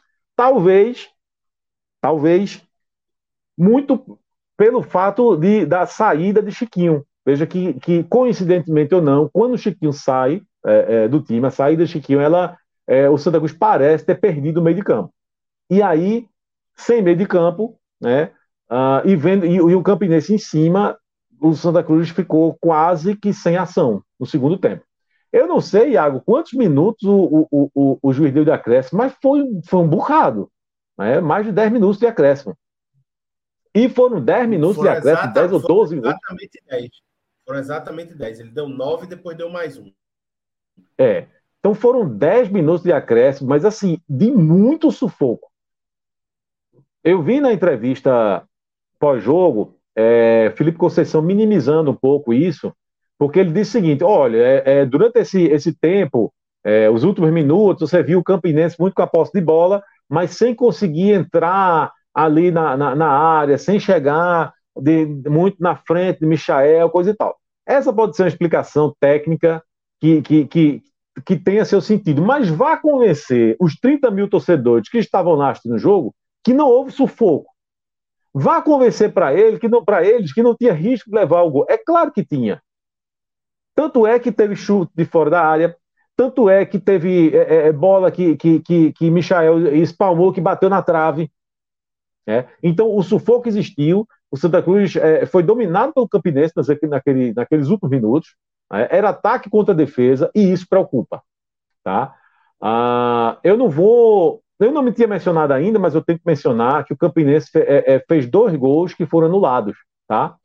E, sinceramente, para mim, não, não importa se estava ou não estava impedido, mas admitamos, admitamos que nos dois lances, é, de fato, o gol deveria ter sido anulado. Então, não houve erro de arbitragem. Eu não estou nem querendo chegar nesse ponto. Mas o ponto que eu quero chegar é. Foram dois momentos que o Campinense chegou com perigo. O Campinense criou, o Campinense finalizou, finalizou certo em gol. Né? Então, isso mostra um, um, um, problema, mostra fragilidade, mostra que naquele momento houve falha de, de, de marcação do Santa Cruz.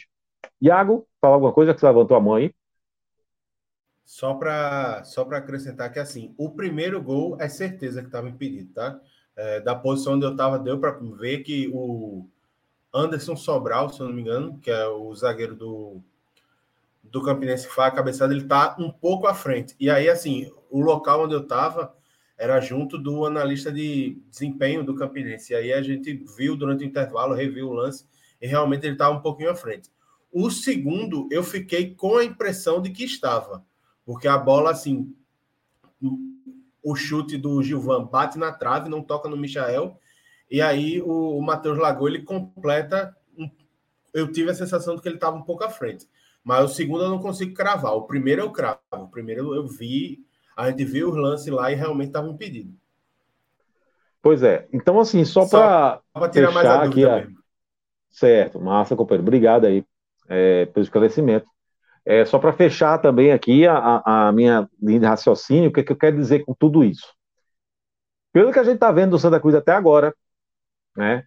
É, eu acho que se o Santa Cruz não reforçar esse elenco, o caminho para o acesso vai ser muito difícil. Porque a transpiração ela é fundamental, tá? Sem a transpiração não vai subir. Então vai ter que transpirar, vai ter que se entregar, vai ter que, que, que lutar, vai ter que dar carrinho, exatamente como está fazendo. Ok, ponto. Muito bom. Mas não vai ser suficiente.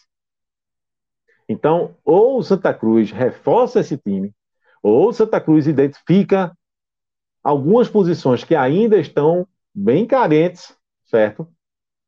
Ou a caminhada pelo acesso, o Santa Cruz vai complicar ainda mais uma caminhada pelo acesso, que por si só já é muito difícil. Já é muito difícil com um time qualificado. Imagine com um time que visivelmente tem suas limitações, limitações no plural, técnicas, tá? Em algumas posições. Aí fica muito mais difícil.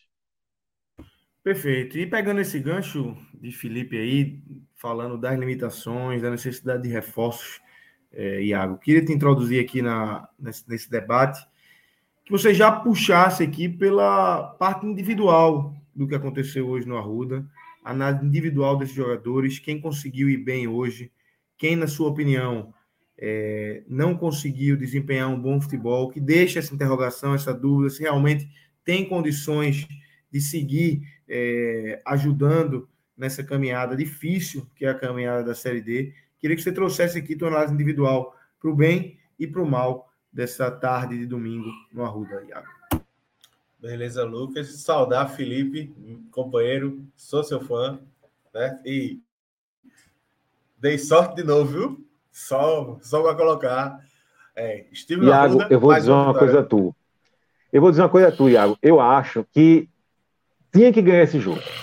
Porque, veja, dois gols anulados. Você não tem ideia a quantidade de pé frio que eu vi hoje. Mudei, olhe, mudei meu lugar, fui assistir o, o, o jogo hoje nas cadeiras, né? Eu, eu, eu, raramente eu assisto nas cadeiras. Não gosto de assistir nas cadeiras, não é por nada, não, é porque eu acho que não, não, não dá sorte.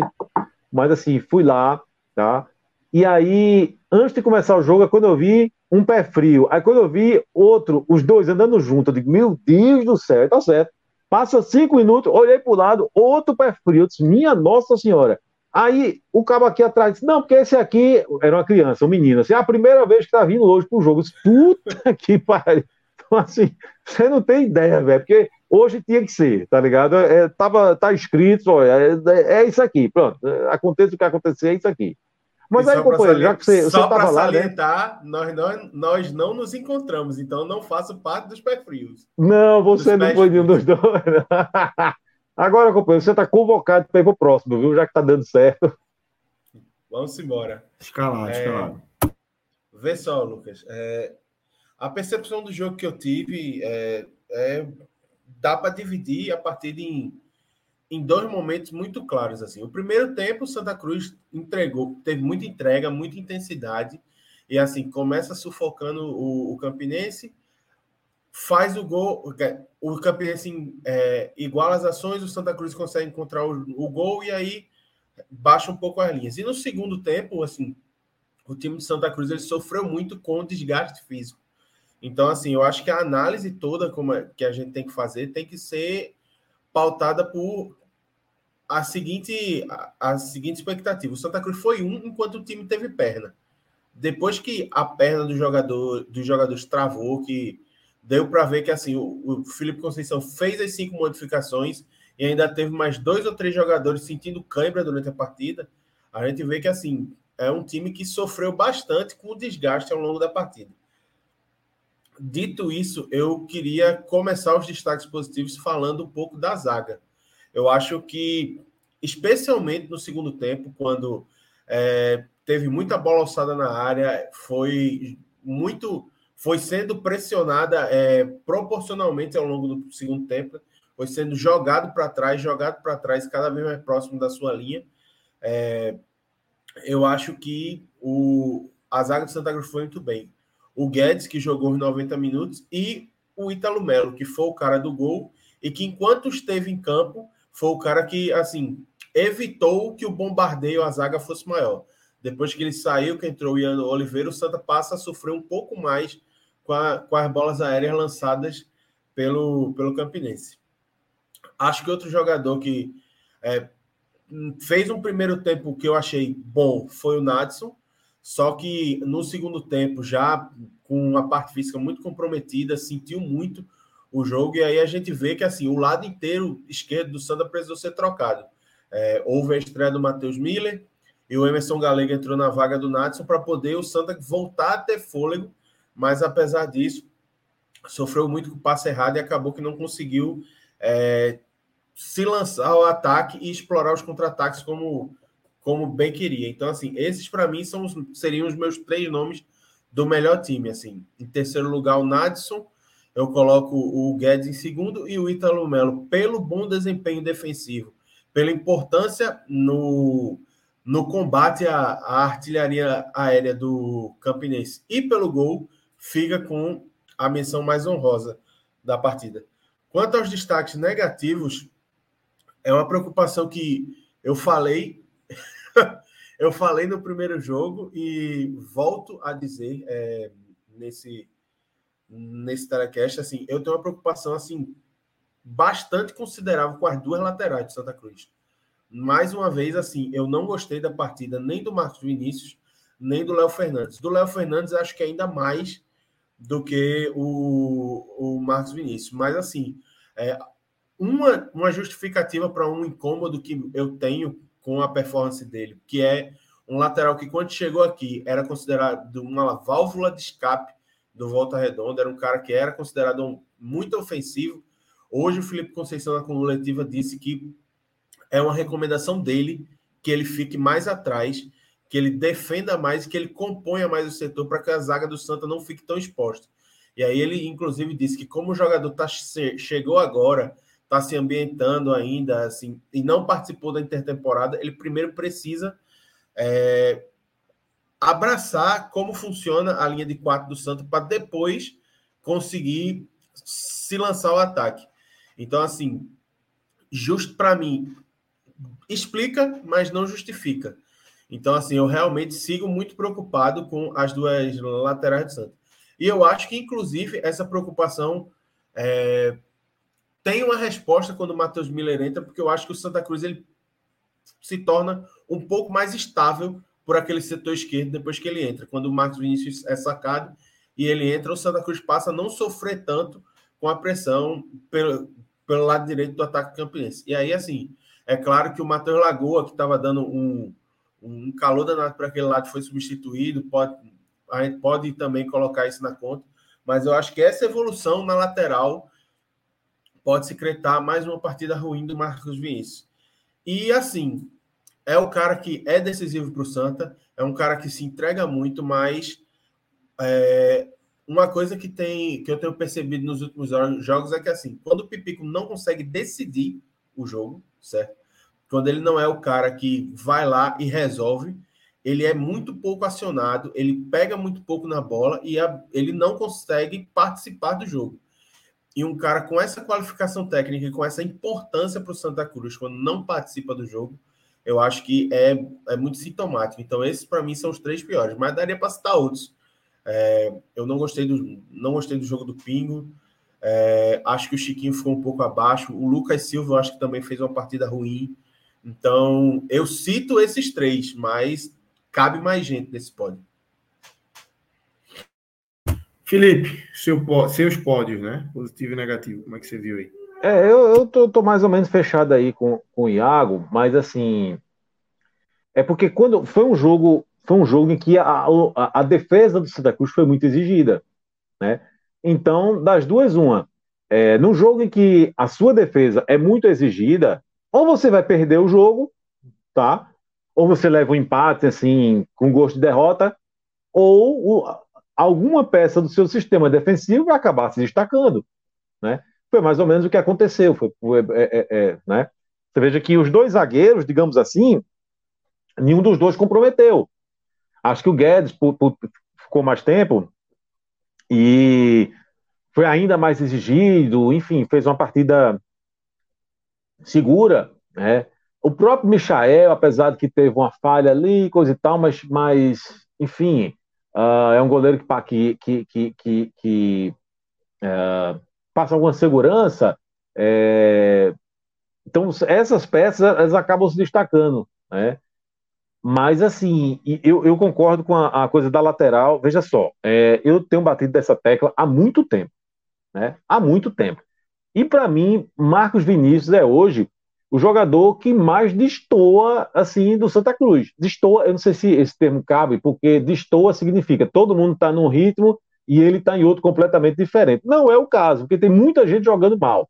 Uh, tem muita gente devendo, né? Mas eu acho que ele deve muito mais. Tá? Eu, eu, eu Thiago diz que fica preocupado com as duas laterais, eu, eu fico extremamente preocupado, né? É, principalmente com essa esquerda, porque eu sabe, eu, eu não vejo o Marcos Vinícius assim, não deveria nem ser reserva desse time e ele é titular. É. E só para constar, né, Felipe? O Santa Cruz ele tem seis peças para duas laterais, né? São três laterais de cada lado. E apesar disso, a gente segue assim, vendo os titulares jogarem e não sente confiança alguma de que eles deveriam ser os titulares na campanha da Série D. E aí, quando vem um, um, um jogador para ocupar a lateral direita do Santa Cruz, ó, oh, a expectativa, quem sabe agora dá certo, não sei o que, não sei o que, e começa a não dar certo, isso de fato é preocupante, e aí Iago tem toda a razão. É, são esses dois lados do Santa Cruz são preocupantes e é, o Santa Cruz, na minha opinião, joga sem lateral esquerdo, tá? É, o Marcos Vinícius hum, é, ali é um lado morto, não gosto dele de jeito nenhum. Uh, acho que uh, os dois pontas hoje ficaram devendo, tá? O Lucas Silva, teve uma hora que eu me arretei com o Lucas Silva, rapaz, já no, no, no segundo tempo, porque foi um, um, um, lance que ele, sabe, ele clareou assim na frente dele, ele bateu e bateu de qualquer jeito, a bola foi lá para cima.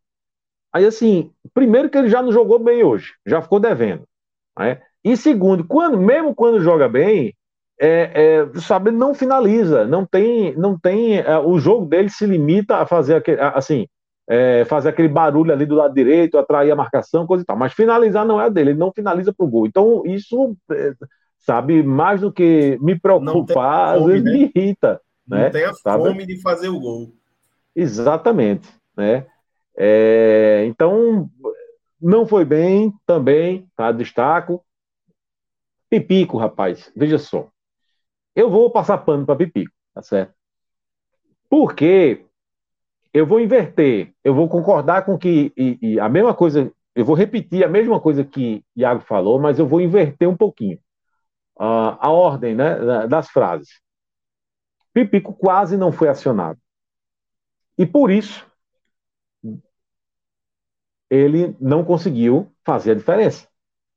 Né? Quantas bolas ele recebeu? Quantas bolas Pipico recebeu tá? para em, em, em, condições de finalizar? Eu ouso né? dizer que nenhuma. Pois é.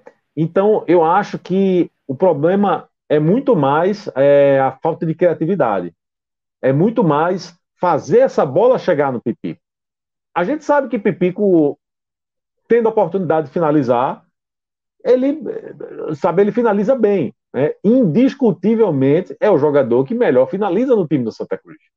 Então, o que o Santa Cruz precisa fazer é criar.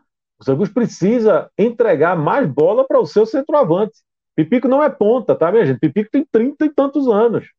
30 e um bocado, tá? Até já foi, né? Mas 38, dia, tá longe, né? 38 anos. 3. Tem estudinho. Já foi. Tem estudinho, 38, não, né? é. É, pois é, mas assim, com seus 38 anos, ele, ele fica ali mais centralizado. Né? E a, ainda acho que ele até par, tenta participar bastante do jogo, apesar da idade. Né? Então, o que precisa é que fazer essa bola chegar mais e chegar melhor em Pipico. Então, por isso eu vou passar esse pano e vou tirar ele dessa lista aí. Mas o restante, eu acho que Iago tá muito, muito, foi muito feliz. Eu, eu, eu, eu vou dizer de novo, também não é nenhuma novidade, eu, eu tentaria, para mim, assim, acho que eu queria ver o Santa Cruz jogar com um ponto a menos, sabe? E trazer e reforçar o meio de campo. Tá? É, eu queria é, é, é, é ter mais um meia, sabe? Ter alguém que jogasse ali um pouquinho mais atrás, né? que, que dialogasse, que chegasse junto de, de Chiquinho, tá certo? Para ver se conseguia municiar melhor o ataque e fazer essa bola chegar mais redondinha e, e, e mais vezes para Pipi. O problema é que esse jogador ele ainda não existe. O Segundo não tem, neste momento, um outro meia que consiga jogar ao lado de Chiquinho. E é isso que eu falei na, quando eu disse assim: olha, eu acho que o Santos tem outros problemas. Acho que o Santos tem que trazer um meia. Então eu queria mais um meia que ainda não tem no elenco, que pudesse jogar num 4-4-2 ali do lado de Pipi, tirando um ponta. Tá? Eu acho que era uma, uma possibilidade é, que foi testada, isso foi, chegou a ser testada duas ou três vezes da temporada inteira. Só que aí, ah, não deu certo, aí volta. É, e aí perdeu, é, é não tentou mais. O problema é que foi tentado com quem? quem é, é Anderson Ceará, né? E foi tentado com Felipe G2. Assim, esse, esses dois jogando, cada um deles jogando uma vez com ao lado de Chiquinho. E aí não deu certo. Mas por que não deu certo? Ó, antes o Ceará deixou o Santa Cruz. Por quê? Porque não estava rendendo. Filipe G2 deixou o Santa Cruz. Por quê? Porque não estava rendendo. Então não deu certo, não, não é porque é uma fórmula que não vai dar certo, não. É porque não existia jogador para fazer isso. Então eu defendo que tem que existir. Eu estou defendendo a contratação de um meia que joga do lado de Chiquinho e que, quem sabe, possa testar essa, essa formação. Né? E, por sinal, do jeito que corriam ou que não corriam em campo, nenhum dos dois ia ter chance com, com, com nesse tipo de jogo de Felipe Conceição, não. G2, eu não, não seria nem reserva. Esse modelo de jogo de Felipe Conceição G2, do jeito que, que, que G2 não, não, não gostava de correr, Tava morto, viu? É isso, é isso, exatamente. Vamos fechando aqui, galera. Agradecer aí a Felipe e a Iago. Dizer que amanhã a gente tá de volta, né? Tem Série C, amanhã tem o Náutico em campo. Durante a semana também a gente vai estar por aqui. E, obviamente, final de semana, acessem sempre o NE45, www.ne45.com.br. Curtam nossas redes sociais, Deixe o like aqui no nosso vídeo no YouTube, se inscrevam no nosso canal no YouTube e apoiem sempre o podcast 45 minutos. Filipão, valeu. Valeu, Iago. Até a próxima para vocês dois, para o Alan que está aí. Joguinho segunda-feira, hein? Que maravilha, hein? Bom demais, bom demais. Abraço, galera.